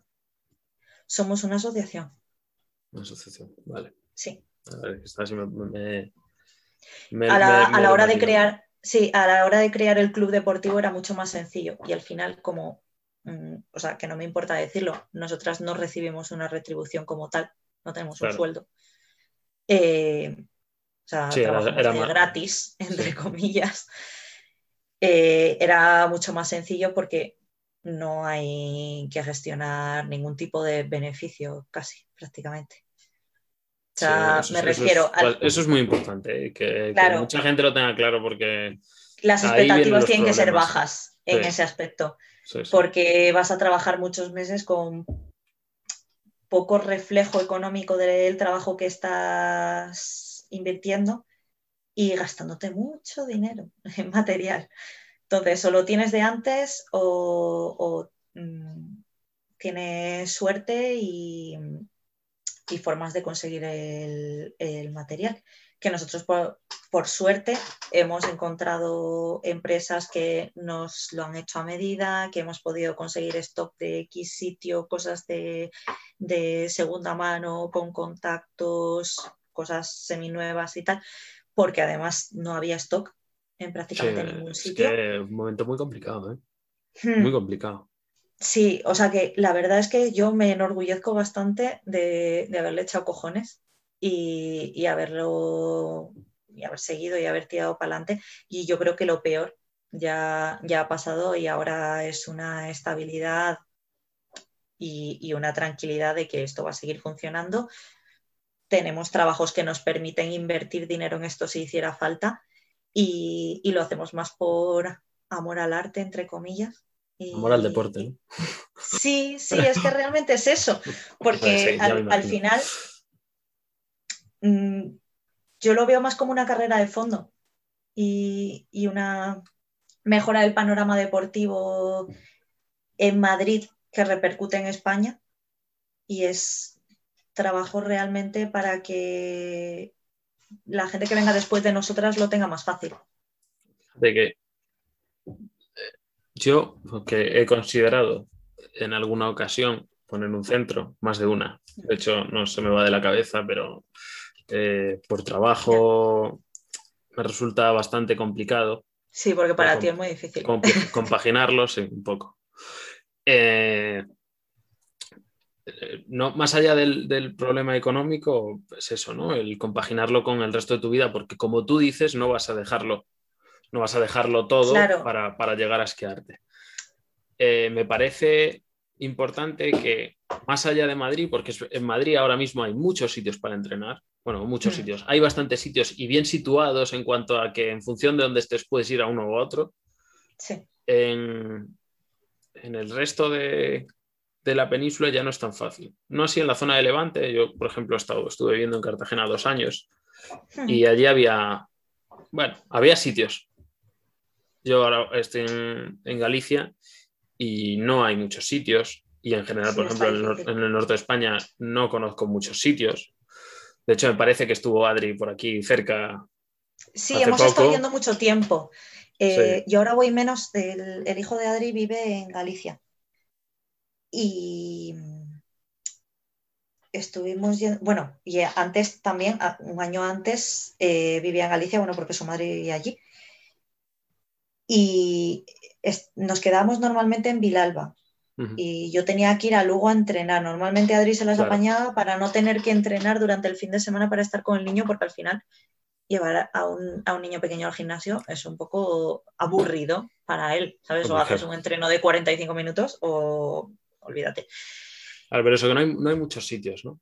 Y, bueno. claro, y eso es lo que te decía, que yo solamente conozco un sitio en Lugo que esté bien para entrenar, que además ahora lo ha comprado Altafit, estando decente, pero por ahí, excepto a lo mejor en, la zona de Teixeiro, que está, hay un, gimnasio adscrito a la WRPF y tal, que es un centro privado, no gimnasio como tal, creo, hay mm. poquita cosa. Claro, al final, como mucho, hay un sitio al que ir. Uno. Hmm. Y vale que a lo mejor la demanda no es muy grande, pero quizá el, que haya más sitios acerca el powerlifting a la gente que está en la zona. Claro, pero es que el tema es cuánta gente va a querer ir a un gimnasio de powerlifting si no conoce el powerlifting, porque al final hay muchas veces en las que la gente les es un deporte desde fuera muy desagradable. No, no, sé si desagradable. Eh, bueno, la imagen que tienen unos estereotipos, claro, tienen unos estereotipos en la cabeza que no es una persona entrenando tranquila. Es un señor muy grande pegando muchas voces, eh, snifando sales de amoníaco y, sudando mucho. O sea, yo qué sé qué decirte, ¿sabes? Tienen más en la imagen algo más rollo West Side Barbell, que no digo que sea algo que a mí me parezca mal, o sea, me refiero que son estilos, pero como que la gente tiene la imagen de un gimnasio tranquilito, súper prístino, bonito, con spa, y como tampoco saben si les gusta o no les gusta levantar pesado, ni sienten esa necesidad porque nunca lo han hecho, mm, no se les ocurre que en ese gimnasio puedan estar bien. Sí, es que para mí el powerlifting ha, o sea, ha fallado en lo que, sin embargo, el CrossFit ha triunfado brutal. ¿no? Es la por, por, poner un ejemplo. el CrossFit ha sabido venderse muy bien y ha creado un estereotipo, una imagen en torno a lo puede hacer cualquier persona y te quedas así, ¿no? Y te ponen ahí a Rich Froning o a Matt Fraser o a Tia Claire o a cualquiera de las dos. Sí. Claro. Y a la gente da palmas con las orejas, ¿no? porque dice, hostia, esto lo puede hacer todo el mundo y además es divertido, eh, es una clase guiada, no sé qué, no me va a pasar nada. Ya. Bueno, que luego es un deporte como. claro, que luego es un deporte como cualquier otro. Y, luego hace unas butterflies. Claro, claro. Y, luego depende mucho con el que topes, ¿no? Que sea el dueño del, box que sea. Sí, pero bueno, la, presentación de marketing es, mucho más amable. Eh, de inicio la gente está predispuesta y está predispuesta a pagar 70, 80, 100 pavos por ir al box. Sí, 150 en Madrid por un open box. claro, claro. Dile tú, explícale tú a una persona que para entrenar powerlifting tiene que pagar 70 euros al mes porque la barra que va a usar vale 400 euros, cada disco vale 100 euros, ¿sabes? Es mucho más y que tiene que entrenar, que no puede hacer cada día la clase que le salga de los cojones, que tiene que ser una planificación, que tiene que tener una persona que es, dedicada a su entrenamiento cada día, hacerle unas revisiones, plan, no sé qué. es que el problema... Si a eso le sumas lo que tú dices del estereotipo, es como ¡boom! Ahí no entra. Sí, sí, sí, efectivamente. Yo creo que mira, en ese aspecto eh, se está consiguiendo más en cuanto al entrenamiento de powerlifting con mujeres que con hombres. Mm, a ver, evidentemente, hay, hay, gente que está haciendo un montón por la difusión del powerlifting, que está metiendo a muchísima gente nueva. los primeros PB Studio o, o Power Building Official, o sea, esas dos plataformas, sobre todo, que están metiendo muchos chavalitos jóvenes de incluso 14, mm, 15 años, que antes, cuando, ¿cuántos chicos de 14, 15 años veías en un gimnasio levantando una barra? No, Nadie, porque los veías haciendo abdominales y tal. Claro. Y mm, están haciendo una labor, evidentemente, de difusión que, que en España yo creo que no tiene precedentes. Pero en cuanto a longevidad dentro del deporte, porque muchas de esas personas al final se meten porque quieren estar guay para el veranito, tal, no sé qué, pero no se enamoran del deporte en sí, sino que de, la imagen que están viendo del deporte en las redes sociales. Y realmente es más personas que lo aplican los beneficios a su vida diaria.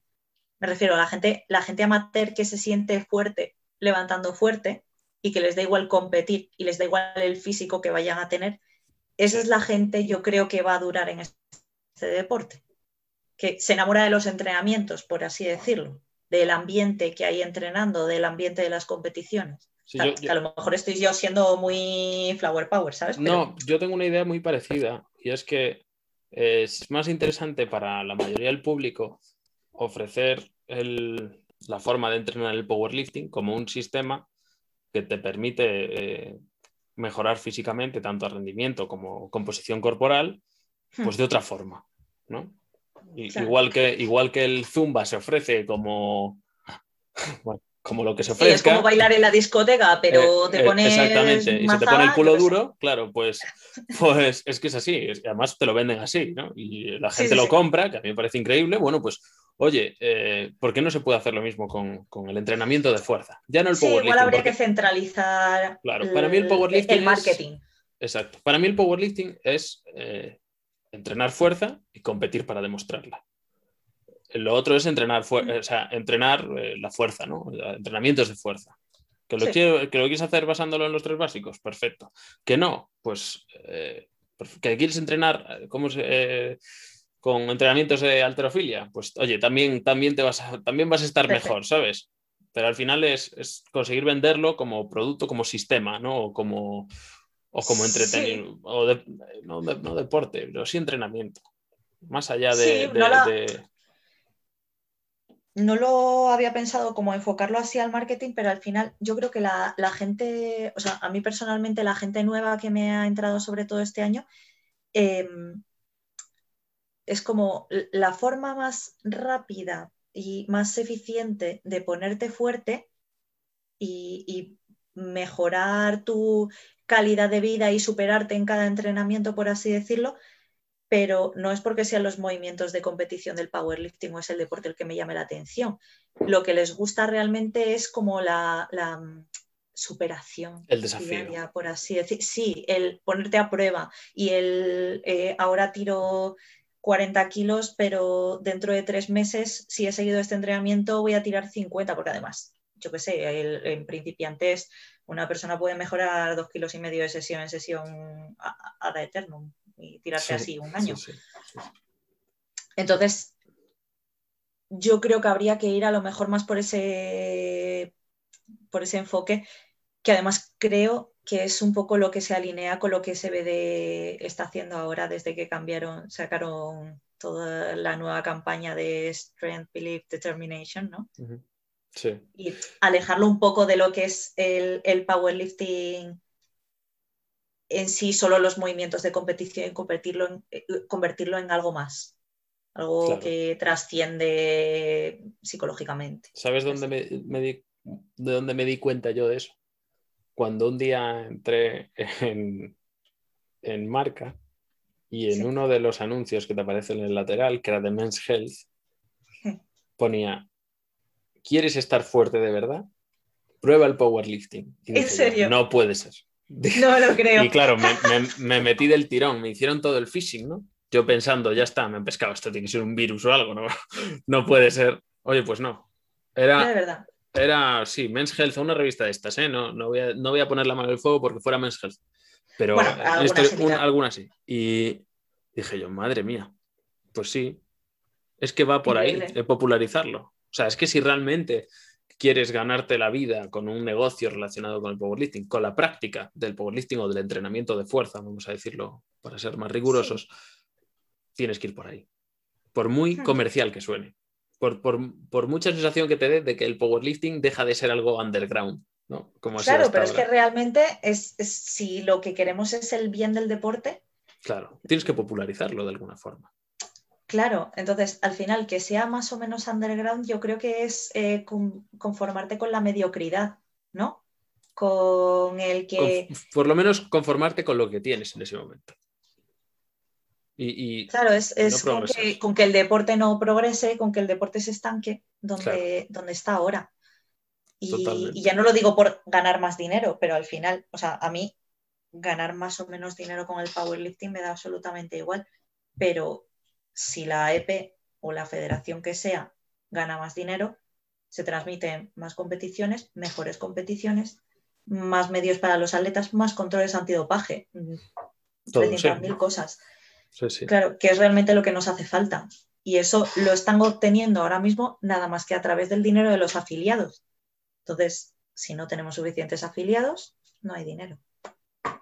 Si no hay dinero, no hay competiciones, no hay nada. Claro, es la pescadilla que se muerde la cola. Entonces, de alguna forma hay que salir de, esa vorágine. Sí. Bueno, vamos a ir terminando el bloque 3 eh, con, dos preguntas, ¿vale? La primera es, ¿hacia dónde va MAD como, como centro? Mm. Y la segunda es, si tienes algún objetivo ambicioso en mente o que tú consideras ambicioso. MAD como negocio. Eh, a corto plazo, seguir donde estamos realmente. Eh, sí que estamos empezando a eh, invertir dinero, de reinvertirlo en material de, deportivo, rollo camisetas de momento, eh, poder desarrollar, por así decirlo, una línea a lo mejor de, ya no te digo de ropa, pero bueno, de accesorios, tal material. O de Más que nada. Sí, sobre todo porque a mí me mola, pero a María le flipa. O sea, es increíble. Y además que, tiene muy buen ojo para este tipo de cosas, muy buen ojo para el diseño y tal. Y, mm, y a la gente le mola, evidentemente. Entonces, bueno, además yo estoy muy orgullosa de, nuestro logo y nuestra estética, porque además en su momento nos costó pegarnos mucho con la diseñadora y creo que quedó algo bastante guapo que nos representa mucho como negocio. Entonces, o sea, ahí para, adelante. Em, en ese aspecto, mm, yo no tengo nada más que decir. En el aspecto de como centro de entrenamiento y, y en cuanto a los servicios que yo ofrezco como entrenadora al final dentro de MAD, eh, monté la escuela de powerlifting, que al final Mira, eh, iba a meterte preguntas sobre ella y se me, se me olvidó, pero no, lo, no, lo hacemos en el tema libre, te, acribillo ahí sin pegar. bueno, eso, monté la, escuela de powerlifting que además, eh, o sea, a ver, pasan dos cosas. A mí me da mucha pereza darme autobombo, ¿vale? Entonces, mm, el marketing ahí me da un poquito de cosa, porque tampoco te voy a decir, sí, eh, a mí me parece completamente irreal, pero que me parece con cualquier persona decir, yo soy la mejor entrenadora de España porque, te lo, porque quiero que me contrates. Mm, eso es algo que no voy a decir jamás en la vida. Mm, no voy a pensar nunca que es verdad, pero aunque lo pensara, tampoco lo diría. Y creo que está fuera de lugar pensarse algo así para cualquier persona, me refiero. Hay muchísimas personas distintas en España que entrenan de diferentes formas y al final depende de lo que a ti te guste y cómo te funcione mejor X eh, método o persona, ¿no? Y mm, sobre todo nos ha entrado muchísima gente nueva en el deporte que necesita aprender conceptos básicos, técnica básica, aprender a hacer sentadilla barra baja, por ejemplo, porque nos vienen del CrossFit, nos vienen de entrenar alterofilia. Eh, me ha venido gente que entrenaba esgrima, eh, danza, o sea, de todo, gimnasia rítmica, es, es increíble. Entonces, al final les he tenido que dar una formación para la cual realmente no tenía tiempo si quería ofrecer una tarifa relativamente baja, porque al final si en un mismo mes me entran 20 personas, es muy difícil darles una formación a 20 personas de cosas muy básicas. ¿Qué es la única forma que he encontrado? Darlo en clases, pero lo tengo que hacer con una determinada asiduidad como para que eh, vayan avanzando más o menos al, mismo ritmo todos, para que puedan desarrollar compañerismo, puedan entrenar juntos, puedan em, sentirse eh, reflejados a lo mejor en el progreso de uno o de otro, poder preguntarse entre ellos y crear comunidad, ¿no? Y, mm, y además, en España no existía precedente en ese aspecto, que es algo más parecido a lo mejor lo que estaban haciendo Hybrid con este CICO en, estos eh, grupos de Facebook, de preguntar dudas sobre entrenamiento, subir vídeos para corrección y tal, que es ofrecer una tarifa más básica y, un apoyo semanal, aunque no sea directamente de un entrenador, sino que tienes una programación un poquito más estándar, no adaptable y tal. Entonces, bueno, subir un, poquito el, nivel en ese aspecto, darles una programación más personalizada, evidentemente, por tema mío, de que me gusta que la gente progrese más y tenga las cosas adaptadas a ellos y menos riesgo de lesión, evidentemente, pero optimizar el tiempo, y, e impartir formación online, además que se pudiera guardar, porque al final hay mucha gente que hace seminarios que los hace presenciales o que los hace a distancia, pero a lo mejor hacen uno cada seis meses. Y yo estoy ofreciéndolo bimensualmente en mi propio centro de entrenamiento. Claro que al final es mucho más fácil. Yo puedo ese sábado cerrar toda la mañana solamente para la gente de la escuela de powerlifting, los que paguen la programación mensual y eh, X personas que vengan de forma externa que paguen la entrada de ese día. ¿Cuántas haces al mes?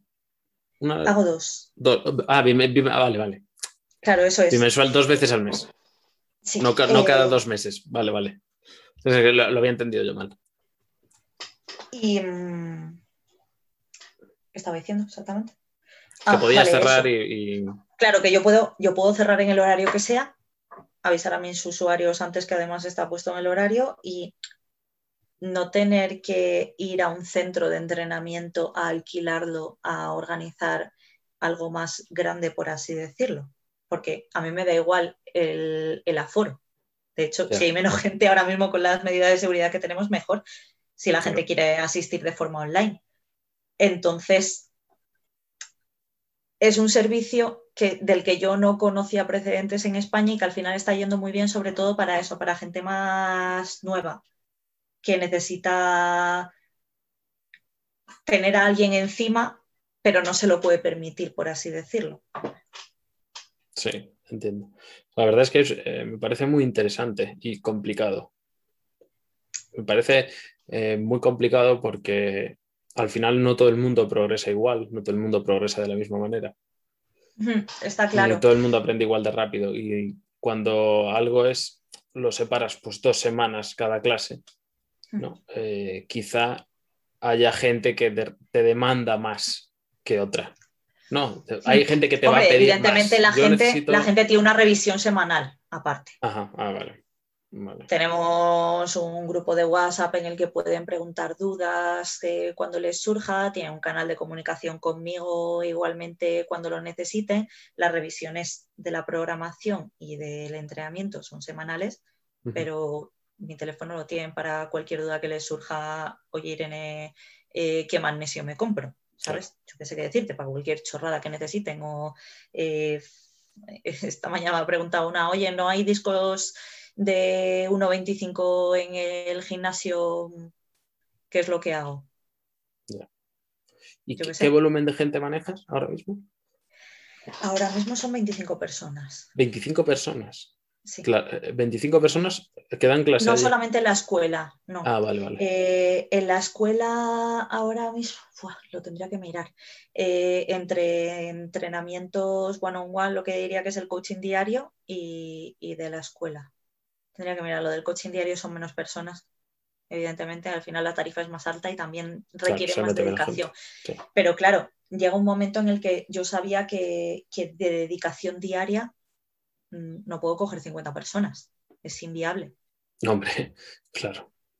Entonces era, era una forma en la que podíamos promocionar el centro, mm, promocionar nuestros servicios y a la vez darle un entrenamiento de calidad a la gente sin, o sea, de eso, optimizando el, tiempo que podía dedicarle, que es pues dos días a la semana a tope, básicamente. Muy bien.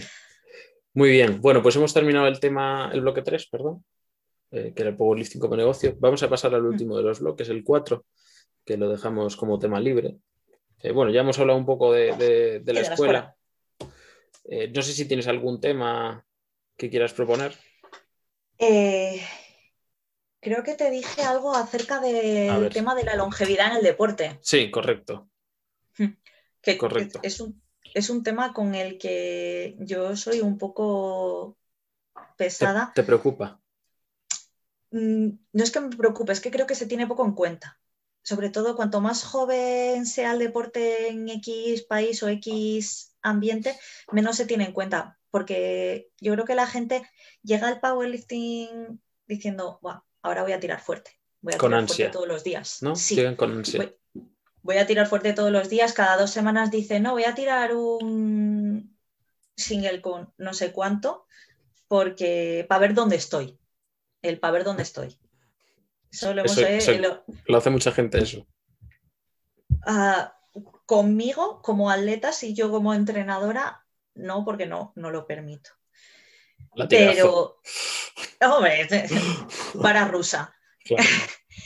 Pero sí que creo que es algo bastante normalizado en redes sociales. De hecho, eh, he visto hace poco algún post, eh, especialmente de Samantha Calhoun. Bueno, si, si, hay gente que lo está escuchando que no lo conoce, es una levantadora de 63 top estadounidense, de hecho campeona del mundo. Eh, creo que el récord de peso muerto sigue siendo suyo. Y, y hablaba, hablaba acerca de, de levantar para Instagram. Uf, de, qué duro. De los singles arroba ocho y medio. ¿sabes? sí, sí. Es bastante dura, ¿eh? O sea, esa, esa, frase, levantar para Instagram, es. Eh, hay mucha gente que le tiene que escocer, seguro. Y hablaba realmente de que ella ha caído en ese error y que realmente cuando ha visto progreso ha sido cuando ha dejado de levantar para Instagram. De si no tengo nada que enseñar a mis seguidores, no tengo nada espectacular que enseñarles, no, se mm, no, no van a querer seguirme. No voy a poder seguir. Ah, vale, yo entiendo por dónde vas. Claro, no, quiere, no voy a seguir siendo relevante, no voy a darles nada Atractiva, ¿no? claro. Y, y el problema es que eso hace que tú al final, o sea, si todos hacemos eso, el deporte tampoco mejora todo lo que podría mejorar. Claro por así decirlo. La gente está más centrada en ser espectacular y no en progresar. Como atleta. ¿Lo ves en atletas eh, destacados o lo ves en... Veo, esa tendencia sobre todo en gente intermedia, creo. Yo la veo más en gente principiante, por así decirlo. Yo, he, caído en eso también, escúchame que no tiene nada que ver. sí, pero en, que, en, en saltarte la programación para. No, no saltártela sino fliparte, que son dos cosas distintas. Claro, bueno, es que depende, también de cómo, entrenes. Yo, por ejemplo, no, puedo fliparme. Si entrenas por RP, claro, claro. es muy fácil fliparse. Sí, sí, sí. El, arroba ocho y medio. Claro, arroba ocho y medio y que no sea un ocho y medio o que el anterior haya sido 8 y le subas 10 kilos. Sí. ¿No? a ver, que sí, que has hecho PR, pero ¿de qué te sirve el PR si te vas a tirar una semana jodido? Con el espinazo doblado. lo hemos hablado antes también. Eh, referente a las competiciones, pero al final es lo mismo aplicado. Claro, a lo, que, a lo que yo voy es que la gente ve más importante muchas veces la retribución inmediata en vez de la carrera a largo plazo. Y es, si sigo trabajando de esta forma y lo sigo haciendo bien, a lo mejor ahora dentro de dos años no voy a ser bueno pero me veo dentro de 10 años haciendo esto y siendo campeón del mundo. A lo mejor sí. Y creo que se pierde el potencial de mucha gente por quemarse antes de tiempo. Pero al final eso psicológicamente también te quema, no puedes estar constantemente PR, PR, PR todos los días de tu vida. Sí, un momento en el que eso drena. Y, y yo creo que es algo que debería tenerse en cuenta por eso, porque a lo mejor ahora tenemos una persona que eh, a corto plazo Mm, y ahora dentro de tres años no va a ser especialmente buena, pero la gente realmente buena, la gente que son campeones del mundo, no llevan tres años practicando powerlifting.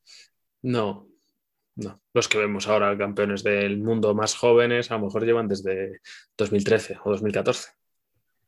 Hmm, o más. O, han practicado deportes de fuerza cuando eran pequeños, ¿sabes? Sí, sí. Pero bueno, los más, más jóvenes, al final ya del 2014 llevan siete años. ¿no? Claro. Quieras que no. Ya, y la, gente que hemos empezado más tarde, pues yo, por ejemplo, empecé a, hacer, o sea, practicar powerlifting con 23 años. Que es muy mayor. Yo, yo más incluso, de hecho. Claro. Y, al final piensas, joder, ¿cómo me voy a comparar con una persona que a lo mejor es más joven que yo, pero lleva mucho más tiempo practicando este deporte que yo? Sí, sí. Y al final hay que, hay que verlo como, hay que verlo en perspectiva, creo. y mm, sí, y que luego hay que tener en cuenta con quién te comparas. ¿eh? Sí, eso también. Porque tienes que, o sea, cuando tú te comparas con alguien, tú tienes que eh, tener un sistema de referencia para compararte. Mm. Eh, lo, hablaba con Jaime, fue una de las primeras cosas que hablamos en la entrevista de Jaime. Sí, sí, sí. Que dice, él dijo, yo no soy Russell Orgin ni Brett Gibbs, Y yo le dije, no, pero es que tampoco llevas el mismo tiempo que llevan ellos compitiendo, no entrenando, compitiendo, porque cuando te digo 2014 es, o 2013 o 2012 me parece que compitió por primera vez Brett Gibbs, eh, claro, estamos hablando de un tío que lleva compitiendo nueve años y a lo mejor tú llevas cinco. No te puedes comparar con, no te, o sea, no puedes, a día de hoy no te puedes comparar con él. Cuando lleves nueve años te deberás de comparar con el, con el Brett Gibbs que llevaba nueve años compitiendo. Las tablas no son las mismas. Exacto, para que, sea, para, que, para que sea similar o sea posible la comparación. Y cuando tú empiezas, te tienes que comparar con alguien que haya empezado, pues a lo mejor, cuando te empiezas a comparar con alguien, empieza a compararte con alguien que haya empezado con tu misma edad, que lleve un tiempo o que haya estado un tiempo más o menos parecido. Tiene que ser con perspectiva. Claro. Pero si no, caes en una espiral de, autodestrucción muy seria. Evidentemente.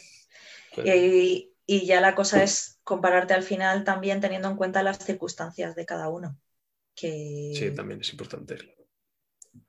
Al final, evidentemente, eh, no todo el mundo tiene las mismas facilidades, la misma genética, las mismas posibilidades, el mismo tiempo para dedicarle habitualmente, porque mm, tú, por ejemplo, has tenido temporadas, me imagino que no has podido entrenar como querías. Sí, sí, y de hecho posiblemente este año el Nacional, que tengo muchísimas ganas de competir, mm. eh, no, pueda, no pueda hacerlo. Todavía estoy pendiente ahí de un hilo, pero no, lo, no creo que pueda y de hecho ni siquiera sé si voy a poder acabar bien el picking porque el mes de mayo se prevé convulso. Y, entonces, bueno, pues me tendré que fastidiar.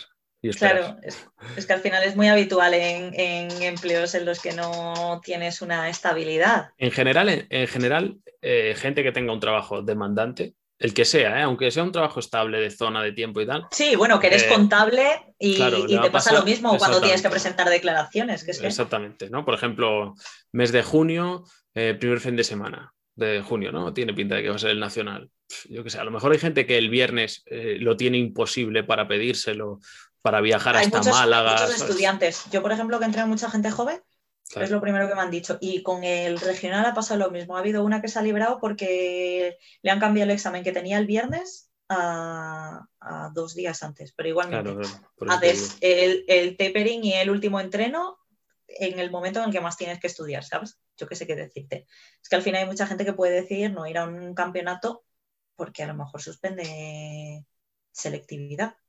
Yo qué sé decirte yo tengo un chaval que le cae justo la semana de selectividad en el, de España y sería el primero de España suyo y le hace mazo de ilusión y no sé qué, pero, pero es que no lo sabes si vas a poder ir, de hecho.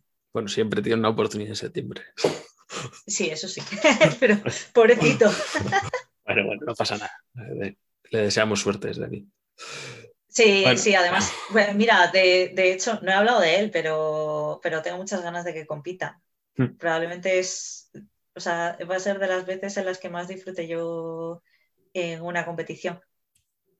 que es un sub junior menos 120 con potencia. Menos 120, joder. Menos 120. Tío grande. 1,90. Sí, sí. Uf. Sí, compite regional. pues 1,90 menos 120, buen morlaco, ¿eh? Sí, sí, y lleva, lleva menos de un año haciendo powerlifting. Y es una pasada. Bueno, pues a ver si podemos verle. Ahí lo dejo. Muy bien. Bueno, pues eh, yo, ¿tienes algo más? Eh, no había pensado nada más, la verdad. Bueno, pues yo había pensado una cosa, porque, bueno, como tú como sabrás y sabrá la gente que nos escucha, yo tengo una cuenta de Instagram en la que voy reposteando levantamientos de gente, ¿no? Hmm. Y encuentro, o me es muy fácil llegar a chicos que suben sus levantamientos. Sí. Pero me cuesta mucho encontrar chicas que suban muchos levantamientos suyos.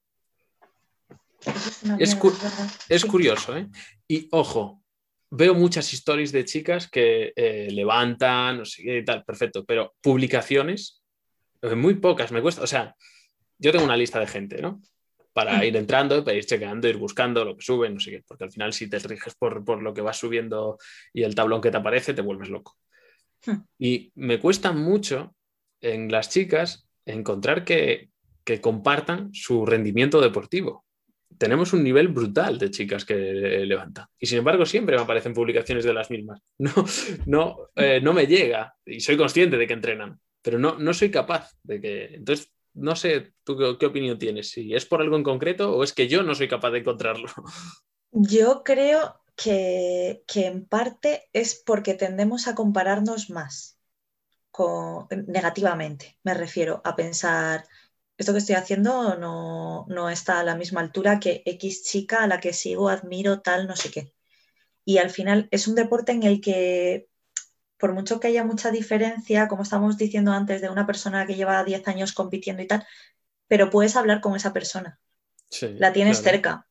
Eh, la ves tangible, no es como, por ejemplo, decir, "Buah, eh, juego al fútbol y Messi es la hostia, pero es que no voy a hablar con él en la vida, está en otro nivel. Aquí, con la gente top, hablas, Hablas. y te contestan y, y lo ves en yo, una competición y te dan un abrazo, un abrazo ¿sabes? O sea, es decir, que yo he hablado de pesca submarina varias veces con Brett Gibbs. pues eso, pues increíble, Eh, pues por, por- por como- ejemplo, ¿no? Con lo cual, si eso puede pasar, joder. Joder, eh, a mí, yo, eh, Noemí Alabert, eh, la última vez que la vi vino a darme un abrazo y me lloró en el hombro cuando ganó eh, el Campeonato de Europa. Y yo en plan, tío, ¿sabes? Claro. Es que eh, tenemos, Es que hay, es que, hay, que, hay que quitarse el complejo. Claro, yo creo que es un poco eso, que nos, nos comparamos muchísimo y, y al final tu progreso es tu progreso y tienes que estar orgullosa. Yo creo que, o sea, no es, esto no es un arrebato feminista ni tal, es la realidad. Em, no se nos, o sea, como mujeres no se potencia esa competitividad eh, deportiva o académica de la misma forma. Sentimos, mm, yo creo, eh, te- tendemos a compararnos más negativamente en plan con nosotras mismas y con las expectativas que tenemos de nosotras mismas, en vez de pensar, a lo mejor otra persona mm, me tiene envidia, entre comillas, o tengo que chulear de lo que he hecho. Pues mira, yo creo que puede ir por ahí, como tú dices. Y yo insto a, a todas las chicas que, que levantan, que son muchas, porque afortunadamente hay muchísimas, y el powerlifting puede ser, o por lo menos yo así lo percibo, uno de los deportes donde... mm, El progreso es más sí, más, mesurable. más mesurable y además el... Es que no sé cómo decirlo, no se compara el deporte femenino con el masculino. Es el powerlifting, ¿sabes? Sí, sí, gracias por decir eso. Entonces, ¿vale? Porque claro, Entonces- además, Neus dijo el otro día, perdona, es que me parece súper importante que dice, parece que hay dos deportes, está el powerlifting y el powerlifting femenino. No, no, no, hay un solo deporte claro. y, no, y no son comparables. Es, o sea, es powerlifting y, es, y son kilos. Es que es tan sencillo como eso. No es como otro deporte que pueda decir la gente. No, no lo veo porque es que la intensidad en el masculino y en el femenino es distinto y me aburre. el fe-". No, no, vamos a ver. Aquí se mide. Es totalmente objetivo. Hay kilos y hay válido y no válido. Punto. Y hay unas tablas que están en internet que todas las chicas pueden consultar y pueden compararse y ver que su progreso se acerca a eso. Y esos son tops. Entonces, si tu progreso, si tu progreso, iba a decir, si tu progreso se aproxima a eso, joder, es la hostia. O sea, no hace falta que sea superior a eso. Es que te Y- estás acercando y no a, te hace a la, falta- a la división esa que hablábamos antes. Y no te hace falta ni siquiera estar en esos términos. O sea, a mí me parece, y se lo digo muchísimas veces a la gente nueva, no es que no sé qué, levanto solo 50 en sentadilla, ¿vale? Pero es que hace tres meses levantabas 20. Es Claro, claro, exactamente. un porcentaje altísimo de mejora. Y lo Claro, tienes es que, que- ver como porcentaje. Los kilos son 30 kilos, ¿vale? Pero es que el porcentaje es otra cosa completamente distinta. Y, Sí, y eso- me eso parece sí, sí. súper importante tenerlo en cuenta porque al final levantamos menos peso de forma absoluta, pero hay que tener en cuenta lo que es proporcionalmente. Y, y- y evidentemente también hay que tener en cuenta No que levantas menos peso, pero, mm, por ejemplo, Maya está cerca de levantar cuatro veces su peso en peso muerto. O sea, eso es una eh, barbaridad. eh, a ver, May es otra liga. No, pero sea, sea, quien, pero sea quien sea, me refiero. No, no, Es que evidentemente. eh, es lo de siempre, no es lo mismo levantar 200 kilos pesando 57 que levantar 200 pesando 93 o pesando 83. Claro, Pero Obviamente. que me refería, me refería a eso, que eh, en términos absolutos la media Claro. suele ser más baja de, kil- de- en kilos.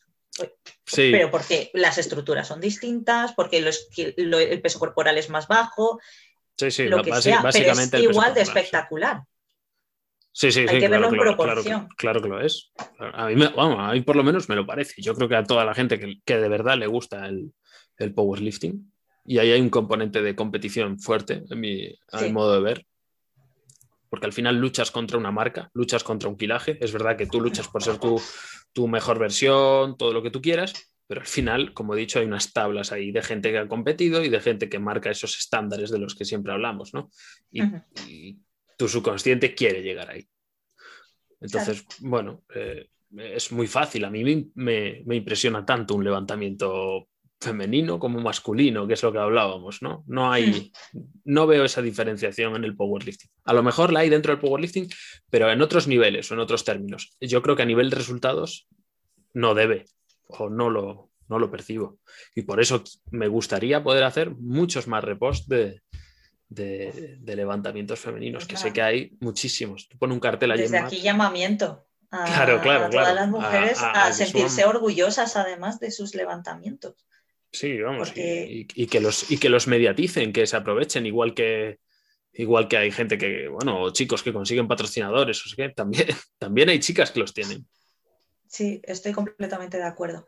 Y, y además creo que es importante normalizar eh, es los, los levantamientos de mujeres fuertes porque al final hay muchas veces en las que, em, o sea, si te fijas, leí el otro día un artículo en el que hablaban de cómo se representan las mujeres en los deportes frente a los hombres, que a los hombres se les saca celebrando, eh, llevando a cabo un levantamiento o lo que sea eh, importante en su deporte, o sea, digamos, compitiendo en ese momento, y a las mujeres se nos representa vestidas de editorial o, o en el podio.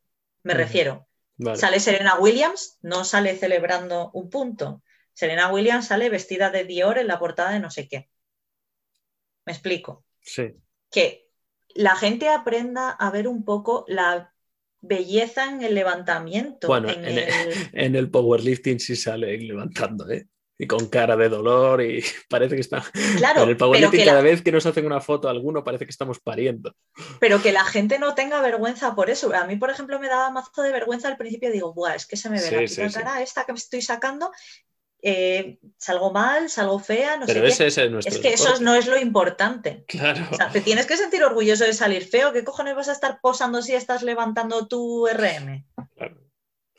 Bueno, yo espero, Entonces, yo espero que el problema de por qué la gente, os la, o porque la- hay chicas que no suben sus levantamientos no sea ese.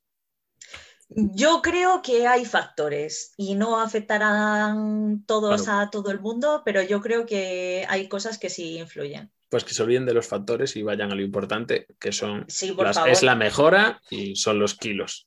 y que, y que nos está. motiven a las demás también. Y aparte que eso crea comunidad, que es lo Sí. importante en los deportes. Sí, Y, y- y, bueno, hay dos cosas para mí muy importantes. Una es la creación de un de- de deporte base, es decir, de, de, La cantera. de cantera, de niños, por, no, por así decirlo, o sea, ¿por qué no decirlo? no? Que parece que hay miedo a asociar a un niño a una barra. De niños que practiquen un deporte y, y luego el segundo, la creación de una comunidad sana, muy importante, sana alrededor de un deporte. Hmm. Y con eso se puede crecer hasta, hasta el infinito. Más rápido o más despacio, pero se crece. pues ojalá, la verdad. Y creo que de todas formas vamos por buen camino en ese aspecto. Sí, yo y que las cosas están cambiando, porque desde, desde que yo empecé a competir en el 2017, sobre todo ha habido muchísimo más crecimiento en la comunidad femenina que, que la masculina en la EP por lo menos. Y el nivel ha subido evidentemente porque ha aparecido gente brutal, pero, pero también ha subido la participación porque la gente se está quitando los complejos. Claro, bueno, exactamente, Y, y creo que es súper importante eso. exactamente. que, que eso anime al resto de la gente a, practicarlo. Porque yo he escuchado ya varias veces de X chica que sigue a powerlifters, eh, eh, por ejemplo, Laura Vetusta, que tiene muchísimos seguidores en Instagram y la sigue mucha gente por el rollo tal, body positive, tal, porque ha hecho muchos posts eh, hablando de que la gente no se pone shorts eh, para entrenar porque se le va a ver la celulitis, ese tipo de cosas, ¿no? Muchas chicas que les gusta el rollo del powerlifting, pero no se atreven a practicarlo porque su madre le va a decir que es que se va a poner como Schwarzenegger. Em, Ojalá. La gente en el gimnasio la va a mirar raro. eh. Ya, ya, lo, típico, ¿no? Claro, entonces, si Está mal decirlo, pero el comentario más- del cuñado. ¿no? Sí, de, te vas a hacer daño con ese arco en la banca. Sí, sí. Eh, la sentadilla no la deberías hacer así, porque, bueno, mierda, ¿no? Y si eso ocurriera más, habría menos cuñados y habría Sí. menos gilipolleces, es lo que creo. Sí, yo Entonces- opino igual. Ahí no hay, yo creo que no hay discusión. Y, y no hay camino rápido, por así decirlo. No, O sea, es algo que, que tiene que pasar y va a pasar. sí, sí, totalmente. Muy bien. Pues nada, Irene, yo creo que podemos dar por cerrada la, la entrevista. Eh, hemos finalizado ya el último bloque. Eh, espero que lo hayas disfrutado y Un montón.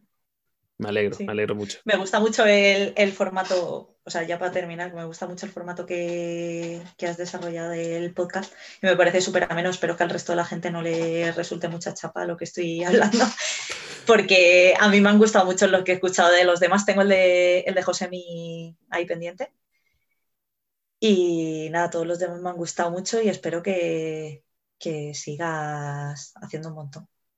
Muy bien, pues muchas gracias.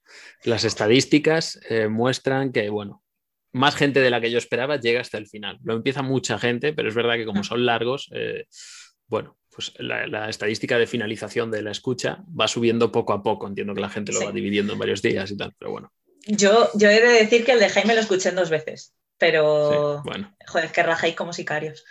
¿Yo? ¿Con Jaime? Los dos. ¿Sí? Sí, o sea, que me refiero, habláis, habláis mucho, pero es que a mí Ah, me, vale, o sea, vale, vale. me mola. Es que yo por rajar entendí. No, no, no, no, no, de vale. rajar de ese, sino de hablar. Vale, vale. Eh, no, pero, pero es que me- los frikis del Power eso lo disfrutamos. Pues sí, la verdad es que sí. Bueno, Irene, pues nada, eh, me alegro mucho de que hayas disfrutado, que hayas pasado un buen rato y nada, agradecerte el que hayas venido. A ti por invitarme. Venga, nos vemos, Irene. Un saludo. Chao, Álvaro, hasta luego.